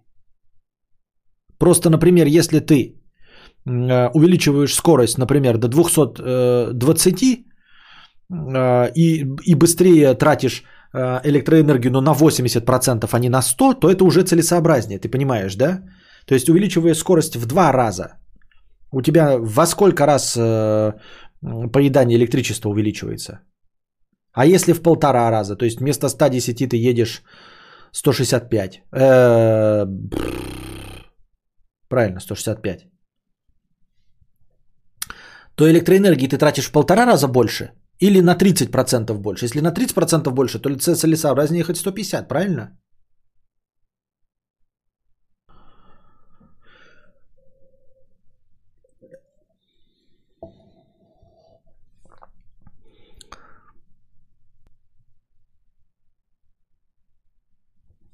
Да, но там же сопротивление ветра, трение шин и прочая хуйня сильно увеличивает. Я была бы рада работать у папы, но он хочет как раз наоборот, чтобы я всего добилась сама. Э, поэтому и не перебиваюсь, поэтому и перебиваюсь странными работами, где люди охреневают, почему я время у них теряю. Э, мне вот эта концепция не очень понятна. То есть, э, если бы я зарабатывал деньги, да, триллионы долларов, ну или вообще какие-то существенные деньги, то я бы их зарабатывал не для того, чтобы Константин все добивался сам, а вопреки этому. То есть у меня единственная как бы цель есть, ну помимо того, что себя насытить, да, и содержать любовниц, а, я бы точно такой Константину дал, чтобы он, блядь, с детства имел все, блядь, консоли, чтобы он э, в 18 лет захотел себе тачку, блядь, Супру и получил себе эту тачку Супру. Какой смысл нахуй мне тогда богатеть, что ли? Я свою Супру не получил в 18 лет. Сейчас мне эта супра нахуй не упала. Мне кажется, что, э, ну, типа, мотивация моя должна быть, что мой ребенок не повторял мою убогую судьбу, блядь, унылую нахуй. Чтобы он не жил мою унылую жизнь. Если я разбогател, я такой, ну и ты типа тоже с низов иди. А в чем тогда смысл-то нахуй? А нахуй тогда я-то богатею, я понять не могу. Если я, как, блядь, ебаный нищеброд, блядь, работал курьером ебучим, блядь, потом еще какой-то продресью работал, и такой, теперь ты, Константин, будешь, блядь, продресью работать. И он мне подойдет и скажет, нахуй ты, батя, тогда богатеешь, ты дурак, блядь, старый, блядь. Нахуя? А я такой, вот наберешься уму-разуму, и потом получишь свою супру. Он скажет, во сколько? Я скажу, в 40 лет. Он скажет, как ты? Я скажу, как я. Он скажет, а нахуя тогда было это все это, типа, блядь? Я пройду этот же самый, блядь, путь убогий э, снизу вверх. Нахуя ты тогда старался? Ты же мог бы тогда не стараться, и я бы все равно этот путь прошел так же, как и сейчас пройду. Нахуй тогда ты богател, блядь, чтобы меня троллить, что ли, блядь, скажет мне Константин. Ты, так, ты что, разбогател и мне деньги не даешь, чтобы меня троллить, что ли? Че за прекол, блядь? Ты, по крайней мере, богател, у тебя батя не был богатый. А ты мне будешь показывать, мне что будешь, блядь, вот таким вот писюном новой супры вертеть перед моим носом, а я нихуя не получу? Ты что, дурак, скажет мне? И будет прав.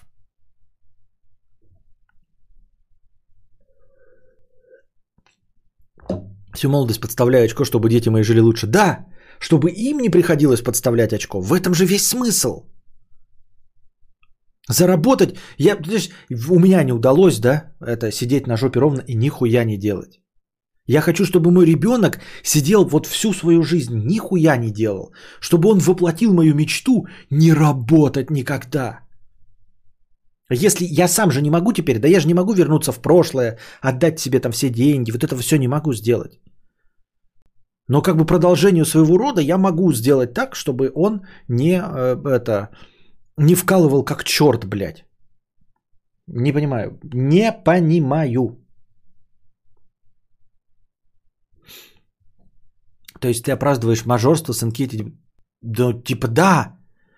А зачем тогда богатеть? Нахуя богатеть, если не для детей? Нет, я говорю, естественно, я не сосредоточен на э, том, что дети самые лучшие. Конечно, я себе купил Porsche Cayenne, там, блядь, и еще какой-то Maserati Ducati Cuckold, значит, блядь, э, э, жене бизнес, э, э, любовнице квартиру в этом, в Москва-Сити. И тоже какой-нибудь, блядь, жоповозку купил.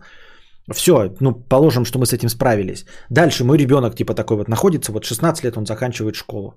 Я такой, блядь, хотелось бы, чтобы он был Гасан Гусейнов.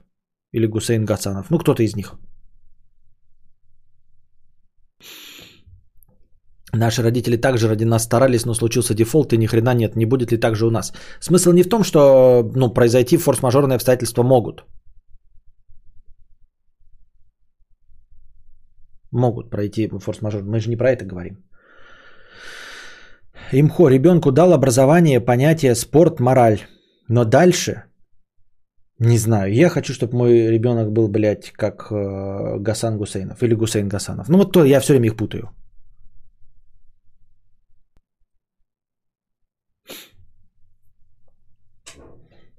Но только мы, если говорим про образование, образование это то же самое есть мажорство. Это же то же самое мажорство. Если мы говорим про нормальное образование, да, то я не мог, блядь, по, по, за свой умок э, поступить в этот, в куда? В очко. А, ну, в какой-нибудь МГИМО, да, например. А заплатно можно было. То есть я могу своему ребенку, допустим, если богатый, обеспечить ему учебу в МГИМО. Или, например, я не мог учиться в Кембридже, а я сам миллионер, я своему ребенку сделаю, чтобы он учился в Кембридже. То есть э, это же есть тоже та же самая часть мажорства. То есть э, мне, значит, искали, ну, хочешь в Кембридж, сам иди. И я ему тоже скажу, ну, хочешь в Кембридж, сам иди. Он скажет, ты что, дурак, блядь, откуда я деньги если ты мне не дашь, родитель не дашь деньги на Кембридж, откуда я их высру в 16 лет? Ты, блядь, ну, кукуха у тебя работает, блядь, чешо, блядь, нормальный ты, нет?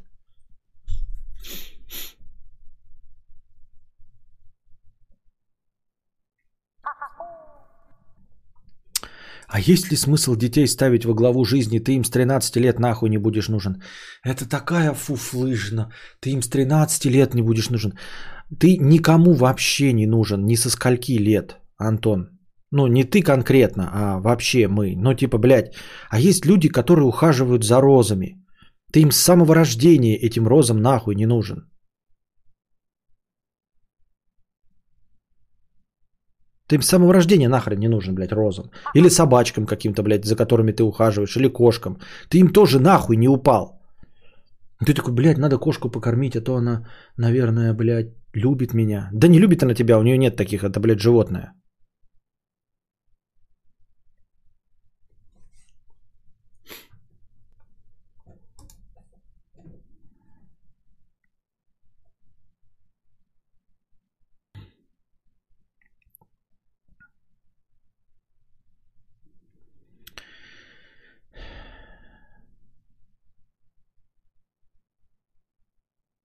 Анкет очка 50 рублей с покрытием комиссии. Спасибо за покрытие комиссии. Потерял и обоняние, и вкусовые ощущения. Греча, курица, цыплята, табака. Имбирь с лимоном на вкус пресный. И это пиздец, блядь, сука. А с другой стороны, получается, я люблю KFC и всякие шоколадки, чтобы утолить жажду своего языка. И более ничего. Гречи, курицы с бульоном хватает для еды вполне. Ничего себе, вот это ты нам раскрыл глаза. Оказывается, можно просто питаться питательными веществами, а не вкусной едой. Ничего себе. Тебе ребенок 18 лет такой, я обожаю выращивать лошадей, а ты ему такой, топай в Макдак, заработай 10 лямов на свою фирму. Да-да-да-да-да. Как это? На конюшню и с, это, с лошадьми. На первую лошадь. Не, ну если ребенка не пиздить и подарить супру в 18 лет, то может хоть как-то да будешь нужен. Да, наверное. Образно говоря, пишет Дарья, я знаю, что сказано в завещании, что конкретно мне там перепадет. А до тех пор, пока папа жив, я учусь, по его мнению, ценить деньги и труд, дабы мразью не стать. Ой, как твой папа ошибается, Дарья. Как же твой папа ошибается.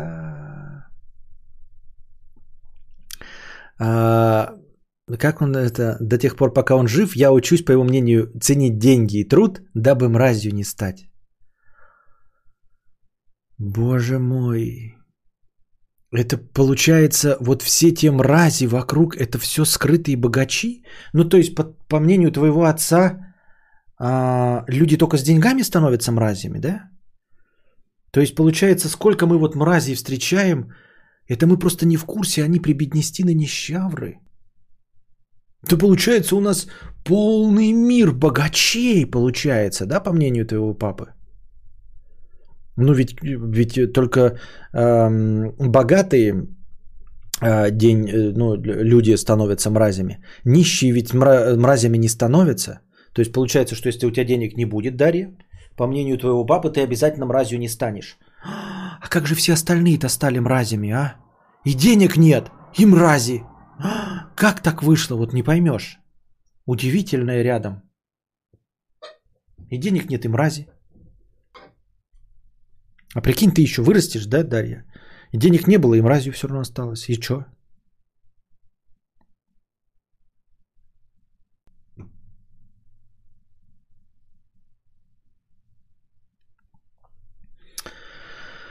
С меня всю жизнь рофлят, особенно какие-то знакомые родители, типа «Где мой пентхаус и Мазерати Куколт? Почему однушка в Марьино и Королла? А мне в 25 с лишним нет денег у них брать или что? А что, они у тебя богатые, Арториус? Есть у кого брать, блядь, э, пентхаус и Мазерати Куколт? Если брать, то надо брать. Да, в 25 лет. Какая разница, во сколько лет брать? Я что-то не понимаю. Я нахуй вас эти не, не улавливаю. Почему, типа, в 16 ты можешь брать, а в 25 уже не можешь? И в 32 тоже не можешь? Ну, не знаю. Ну, не бери. Не бери. Нам легче будет жить, что ты на своей короле вонючей ездишь и в однушке в Марьино. Нам-то че какая печаль.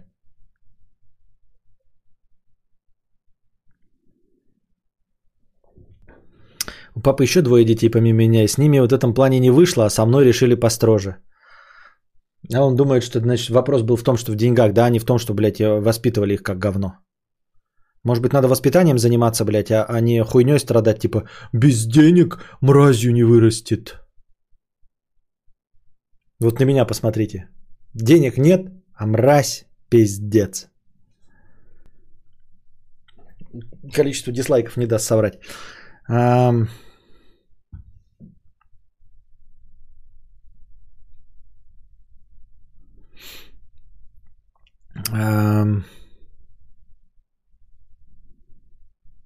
Мамкин гонщик 150 рублей с покрытием комиссии. Тесла.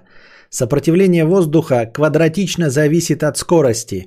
110 кмч – некий лимит, когда еще нормально. Потом сопротивление растет нелинейно. 90 кмч Тесла пройдет 400 километров. 110 кмч – 300 километров. На 160 кмч хорошо, если 200 км проедет. Ну, там плюс-минус. Нахуй ваша физика это нужна, блядь. Я гуманитарий.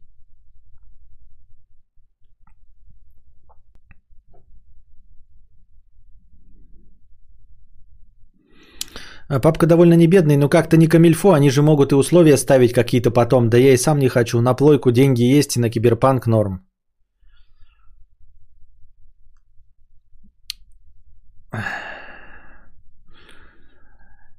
Какие условия? Мне просто интересно, вот э, они будут какие-то условия ставить, а ты боишься каких-то условий.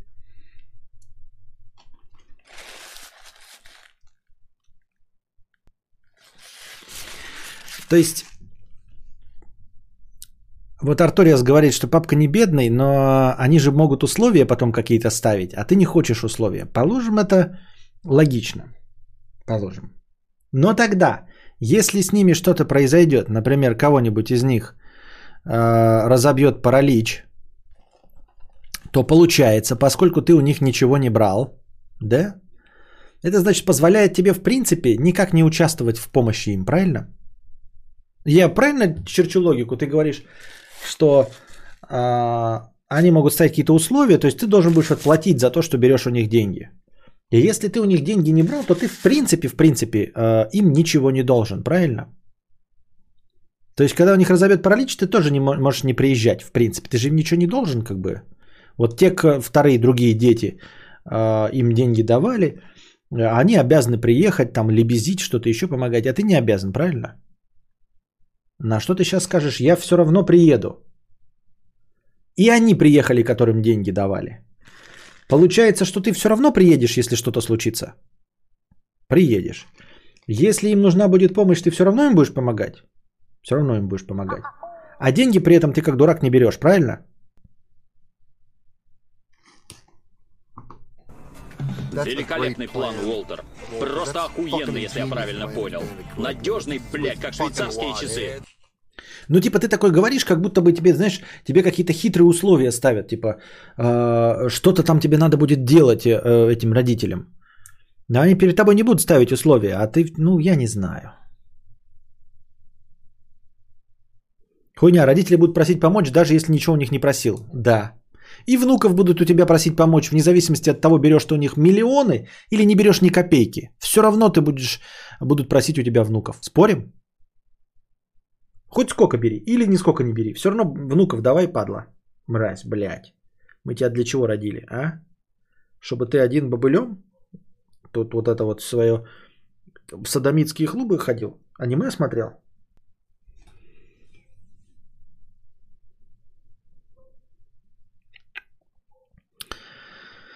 Инквизитор статей 80 рублей. Что-то давненько статей не было. Я увеличил минимальный донат до 100 рублей. Спасибо.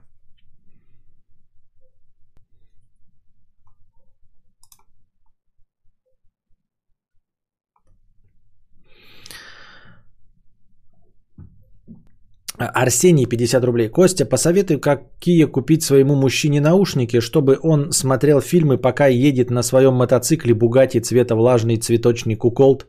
А ты что делал в таких ситуациях? Учил русский язык. Булыжник 300 рублей. Мудрец, что делать, если я не социализированный хикан долбоеб? Хочется уметь в общении хотя бы для того, чтобы не выглядеть белой вороной в коллективе. Но я вообще хуй знает, о чем разговаривать с людьми и как вести непринужденный разговор. Что посоветуешь? Наверное, обратиться к каким-то специалистам. Есть масса, блядь, этих тиктоков, ютубов, уроков в интернете по повышению навыков общения. Я не умею сам общаться с людьми. Я умею вести подкаст. Это не умение быть дружелюбным, это не умение быть душой компании, это умение вести подкаст. Я не знаю, как ответить на твой вопрос и что тебе посоветовать, потому что я не профессионал в этом деле. Не только не профессионал, но я и сам на бытовом уровне не обладаю никакими навыками непринужденного разговора. Я не могу найти общий язык э, с посторонними людьми. Не умею и с не общаюсь ни часами, ни, ни минутами, никак не общаюсь с посторонними людьми. И уж тем более не умею вести непринужденный разговор. Понятия не имею. Ну, наверняка есть. Но просто меня это совершенно не беспокоит, поэтому я даже не искал пути решения этой проблемы. А тебе порекомендую обратиться в интернет, э, в интернет, в котором все есть.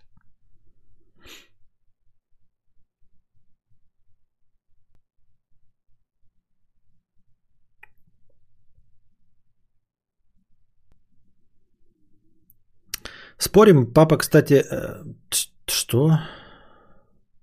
Спорим, что? Папа, кстати, говорит, что я ни с детьми, ни с замужеством не спешила и оттягивала эту историю подальше. Это тоже двояко вогнутая ситуация. Сначала говорят тебе, не спеши, не оттягивай э, эту, не, за, ну, это, не спеши с замужеством а, и с детьми, а потом тебе внезапно 32 года, и вся твоя семейка тебе, блядь, сыт в уши. А почему у тебя мальчика нет? Ну, за тобой же так много мальчиков бегало. Вот, а ты такая, блядь, построила карьеру нахуй, у тебя опыт работы бухгалтером, начальником 8-10 лет вот так будет, да, в 32, 33, 35. Ты прекрасно управляешь с людьми, ты можешь их строить, они тебя слушают, ты все сделала, как они хотели, а потом вдруг, блядь, э, э, обоссанные родственники начинают тебе назвать, ну как же так, ты же такая красивенькая, а где все мальчики? А все мальчики уже давным-давно и глубоко в браке. И у них уже детям по 7-10 лет. И они уже и разводятся со своими женами, но почему-то заводят себе новых молодых любовниц. Они хотят переключаться на таких же 35-летних. Как же так произошло? И потом оказывается, что ты, построившая карьеру, да, и ставшая лидером, да, а, оказывается, не так уж и легко можешь э, сходиться с людьми мужского пола, которые не начальники, Понимаешь, это ты в 20 лет могла э, позволить своему э, парню-дурачку сказать какую-то глупость и кататься на супре. А потом в 35 ты обнаруживаешь, что ты не можешь э, с 35-летним э, терпеть его безработность, терпеть то, что он зарабатывает меньше тебя, терпеть то, что он подчиненный, а ты начальница. Вот. И потом ты вдруг к 35 годам сама понимаешь, что тебе роди... деньги-то, ой, эти дети нахуй не нужны. Ты понимаешь, ты начинаешь любить секс, у тебя масса мужчин, с которыми ты занимаешься сексом, но ты не обязана с ними жить в одной квартире, потому что ты сама все зарабатываешь. Ты понимаешь, что спиногрызы тебе нахуй не нужны. Да, потому что ты, оказывается, счастливо можешь быть без спиногрызов. У тебя с этим все прекрасно. У тебя есть мужчина, у тебя есть секс, у тебя есть свобода. Ты не э, запираешь себя в доме с мужчинкой, который меньше тебя зарабатывает и, э, и который подчиненный, а ты начальница, но при этом почему-то обиженные родственники, а где же наши внучики, а где же наши внучики, мы же хотели и рыбку съесть, и нахуй сесть. А тут получилось, что мы блестящую бизнес-вумен-то сделали, а внучики-то наши где? А почему ты вдруг в 32 не хочешь рожать троих детей? А? Дашенька, ну почему? Как? Мы почему-то думали, что ты вдруг, блядь, в 32 успешная, заработаешь сама все деньги, блядь, и такая, хуяк, теперь я готова, блядь, рожать вам ебаных внуков, которые будут вас радовать. А ты не захотела. А почему не сработало? Мы же тебя 10 лет учили быть прожженной акулой бизнеса. Мы же тебе 10 лет ссали в уши, что дети и семья это не важно, и ты вдруг Блядь, стала акулой бизнеса? Мы так старались сделать из тебя акулу бизнеса, отбить у тебя все желание иметь семью и быть домохозяйкой, а ты взяла и отбилась от желания быть домохозяйкой и рожать детей стала акулой бизнеса. Так неожиданно, блядь. А где же наши?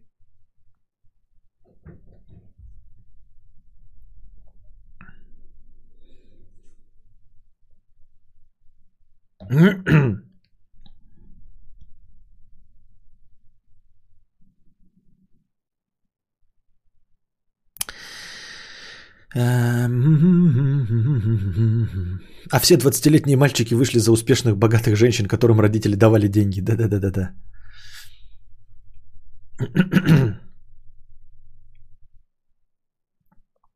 Так. Не лишенные родительских прав нетрудоспособные родители имеют право взыскать элементы с трудоспособного отпрыска. Прикольно. Да, Жиза, уже одни 40-летние мужики с женами и детьми э, вьются. И на кой мне это счастье? По поводу должен, не должен, как-то я об этом не задумывался. Может, это просто моя гордость, но в любом случае бабки скорее на образование нужны, а мне поздновато уже поступать куда-то. Ну, 25 лет, положим, не поздновато никуда, да? Да и вообще никакой возраст не помеха. Но только в том случае, если ты действительно хочешь получить образование и там хочешь чему-то научиться. Просто мне вот сколько денег сейчас на образование не дай, они мне нахуй не пойдут на пользу, потому что я не хочу учиться. Ни на кого не хочу. Вообще ничего не хочу. Ися, пися, пися, пися, пися, 100 рублей с покрытием комиссии. У коровы нет других забот, ест траву и молоко дает. Для кого старается она? Для меня, для меня, для меня. Мне страшно даже, что Евгений в чате сидит, он на любое действие находит статью «Чувствую себя преступницей».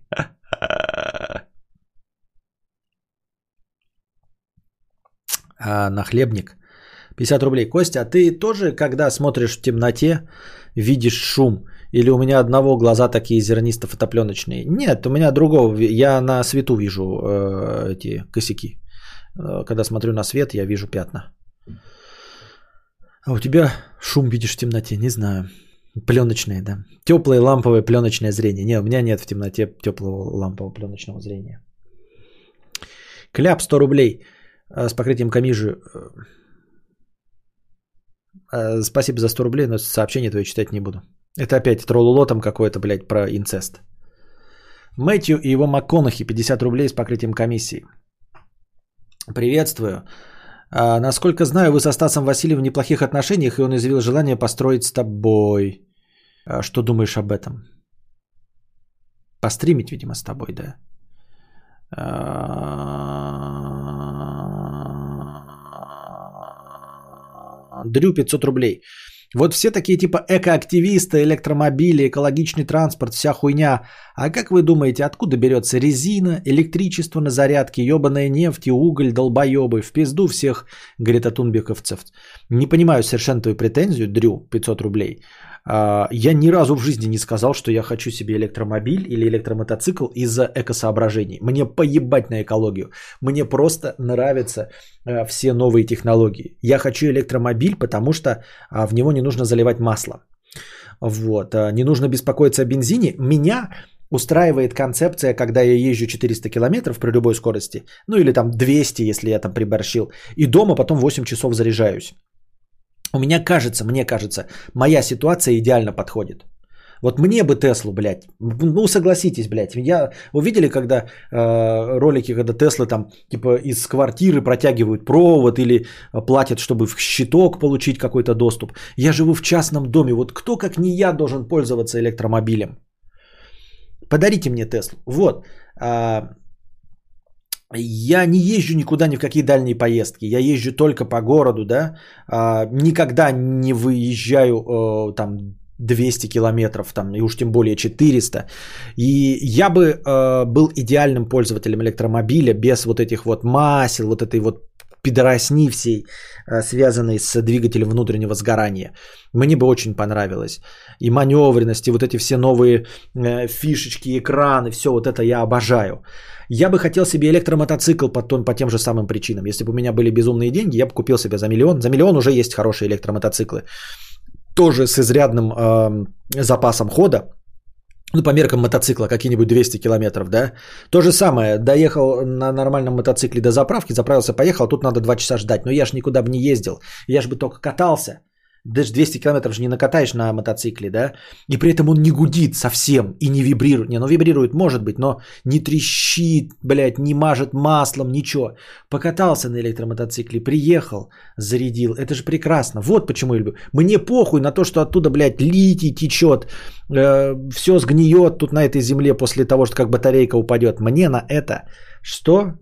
Все равно.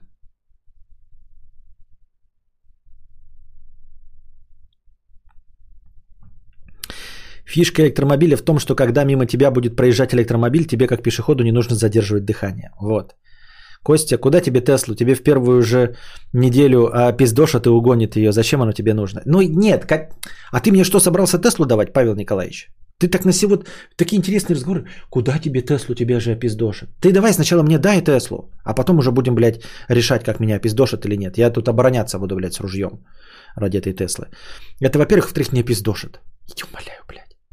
Я тебя умоляю, блядь, тут такие, блядь, машины ездят нахуй, я в ахуе вообще в полном. Я бы с такими машинами, блядь, жил бы на юге Франции. Нахуй надо, блядь. Ну, тем более. Вот. Ну, и, например, какой-нибудь мотоцикл. Неужели вы думаете, что я электромотоцикл, потому что я, блядь, Грета Тунберг и хочу воздух свежее сделать? Нахуй мне это надо?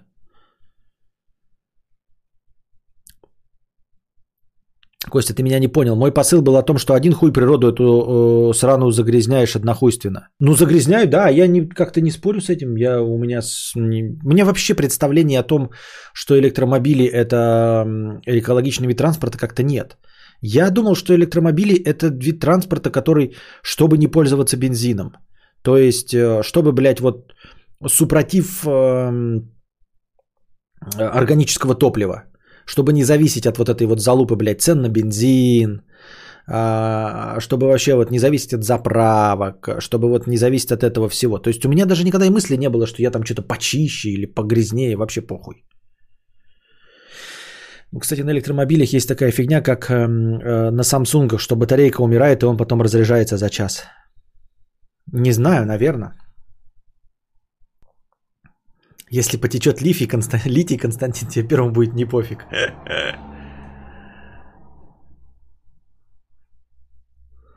Я просто мечтаю про крузак, но всегда понимаю, что жизнь важна. А что, ради крузака тебя кто-то убьет? Да я тебя умоляю.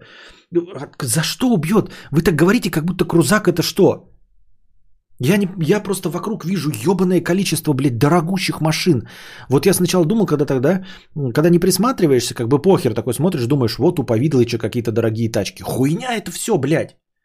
Если посмотреться возле каждого торгового центра, вот в первом ряду, который самый ближний к торговому центру, всегда стоят какие-то ебаные, блядь, Гелендвагены, какие-то, блядь, Мерседесы, вот эти АМГ, как огромные, блядь, джипы, BMW X6, X5, M, все вот это стоит, и это в Белгороде. У каждого торгового центра в первом ряду самые ближайшие, то есть это владельцы этих торговых центров, владельцы площадей, там кто-то вот это вот все. Да пизды людей, блядь, с тачками дорогими. А потом идут всякие другие, блядь, паркетники ебучие. Да хуя, почему? Я вот если я сейчас поставлю джип, какой-нибудь Гранд Чироки, да, а, мне сосед, а, товарищ скажет, нихуя ты, блядь, дал, блядь, Петруха. Ну ты, блядь, дал, Петруха. Скажет, он же бенза жрет. Я скажу, да, жрет, он скажет, да. И все, вот все, на этом закончится, больше никто внимания не обратит. Никто. Вообще похуй всем будет.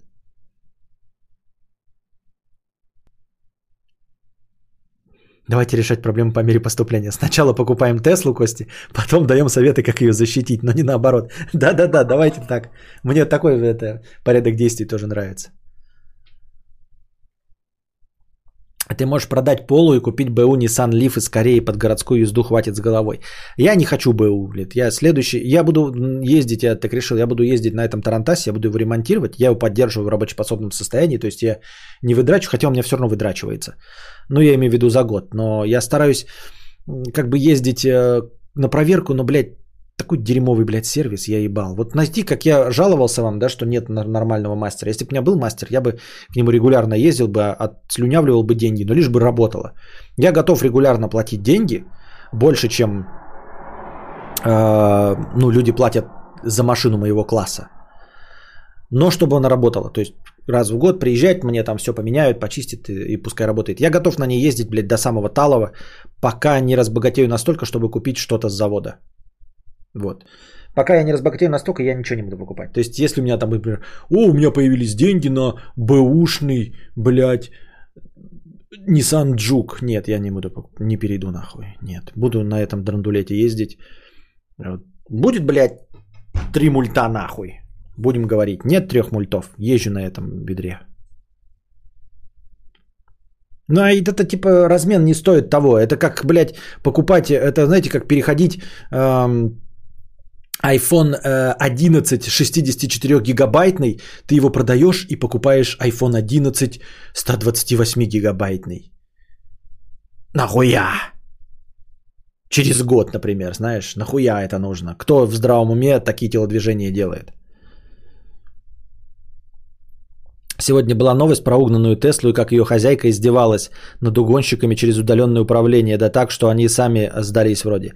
Тоже непонятно, да, это новость, типа, блядь, как угнать Теслу вообще? Что это значит угнать Теслу? Почему она уехала, Тесла без ключей? Ну, типа, у меня есть ключ в кармане, да, Тесла поехала, я такой, блядь, нажимаю там суперкод какой-то, заглохло, заглохнуть машине нахуй, потому что ключ у меня в кармане, все. Или, допустим, она уехала, они там как продублировали мой ключ. Я звоню Тесле, прям Тесле, и говорю, блядь, я Тесла, я э, Сигизмундовна, блядь, и Изольда Карповна. Проверяйте, у меня прямо сейчас вот ключ, он по NFC с телефоном связывается, проверяйте оригинальность моего ключа. Они проверяют оригинальность моего ключа, проверяют мое местоположение, смотрят по истории моих путей, что я нахожусь возле дома – Типа, что это и есть мой дом, потому что 80% времени Тесла заражает, заряжается возле этой точки, там в Тесле. И они удаленно отключают нахуй Тесла. Она никуда не едет. У нее ни колеса не крутятся, блядь, ничего. И, блядь, э, еще краник открывается автоматически, и литий начинает течь нахуй. Чтобы, блядь, отравились и умерли, блядь, эти э, автоугонщики. Я вообще не понимаю, о чем, блядь, разговор, как похитить Теслу.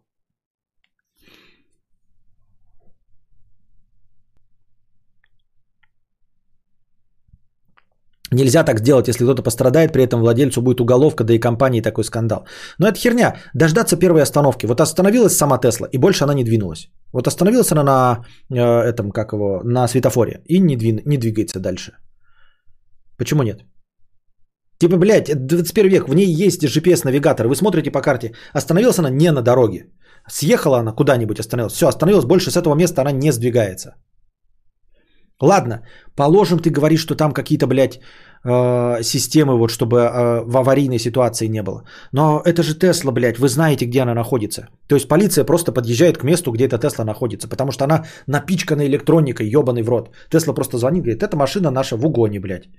И те просто, все полиция, блядь, всех видит у себя на GPS-навигаторе, где находится Тесла. Нахуя ее угонять, блядь, все знают, где она находится.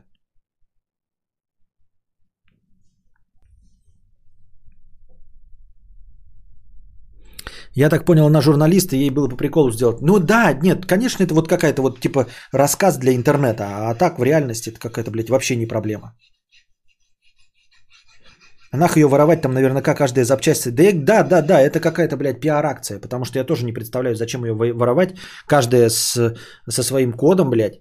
Э, каждая Тесла, блядь, продана к, к имени привязана и к паспорту, блядь. И э, все знают, к чему, блядь, идет. И у каждой детали, блядь, свой GPS-навигатор.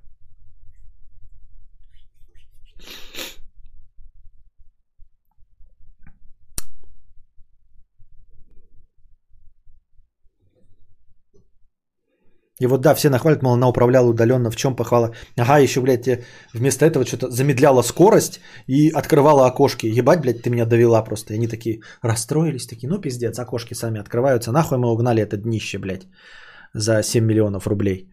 Окошки сами открываются. Ну пиздец, блядь, все. Выходим, ребята. В очко это все дерьмище. Может, она им еще Моргенштерна включала там на полную громкость. Хуй его знает удаленно, они такие. Но все, это Эребор, блядь. Хуй знает. Ты могла нас... Лучше бы, блядь, в столб со всей скорости въебала.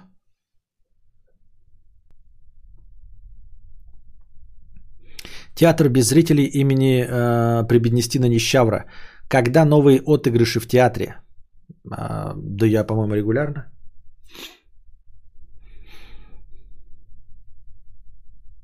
И судя по новости, в этой, в, в этой же Тесле угонщик оставил свое водительское удостоверение. Это точно все правда, да.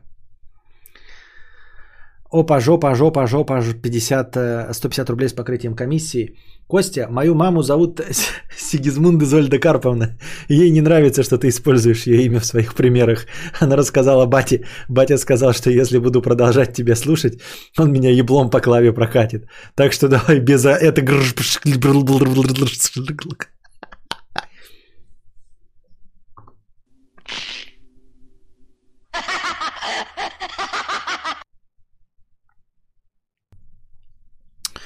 Не, ну все остальное это ладно, но Моргенштерн я бы не пережил. Да. Угнала бабка вообще, ей приятно было, что окна открывали и закрывали, а то, то холодно, то жарко. Да-да-да, блядь, она такая, заебись маршрутка. Так, она села просто, а там автопилот запустился, она ехала, ехала, потом само запустился, она такая едет, едет, бабка такая. Жарко, открылась, холодно, закрылась. Она такая, Нихуя! Она такая едет такая и думает, сука, завтра же в своей маршрутке. Это значит, так с самого начала можно было? А что, так можно было с самого начала? И такая, блядь, уже бежит к утру. Еще 5 утра она уже на остановку бежит с клюкой, блядь, в больницу ехать. Сука, я вчера Теслу угоняла, блядь. Оказывается, можно открывать и закрывать постоянно, сука. Иди сюда, черт. А там какой-нибудь, блядь, Карен э, на маршрутке. Ну и все, короче. Держитесь там. Спасибо за сегодняшний подкаст, за хорошее настроение. Надеюсь, вам понравилось. Приносите бабоськи на подкаст завтрашний, чтобы не было как вчера и позавчера, а было как сегодня. А пока держитесь там. Вам всего доброго, хорошего настроения и здоровья.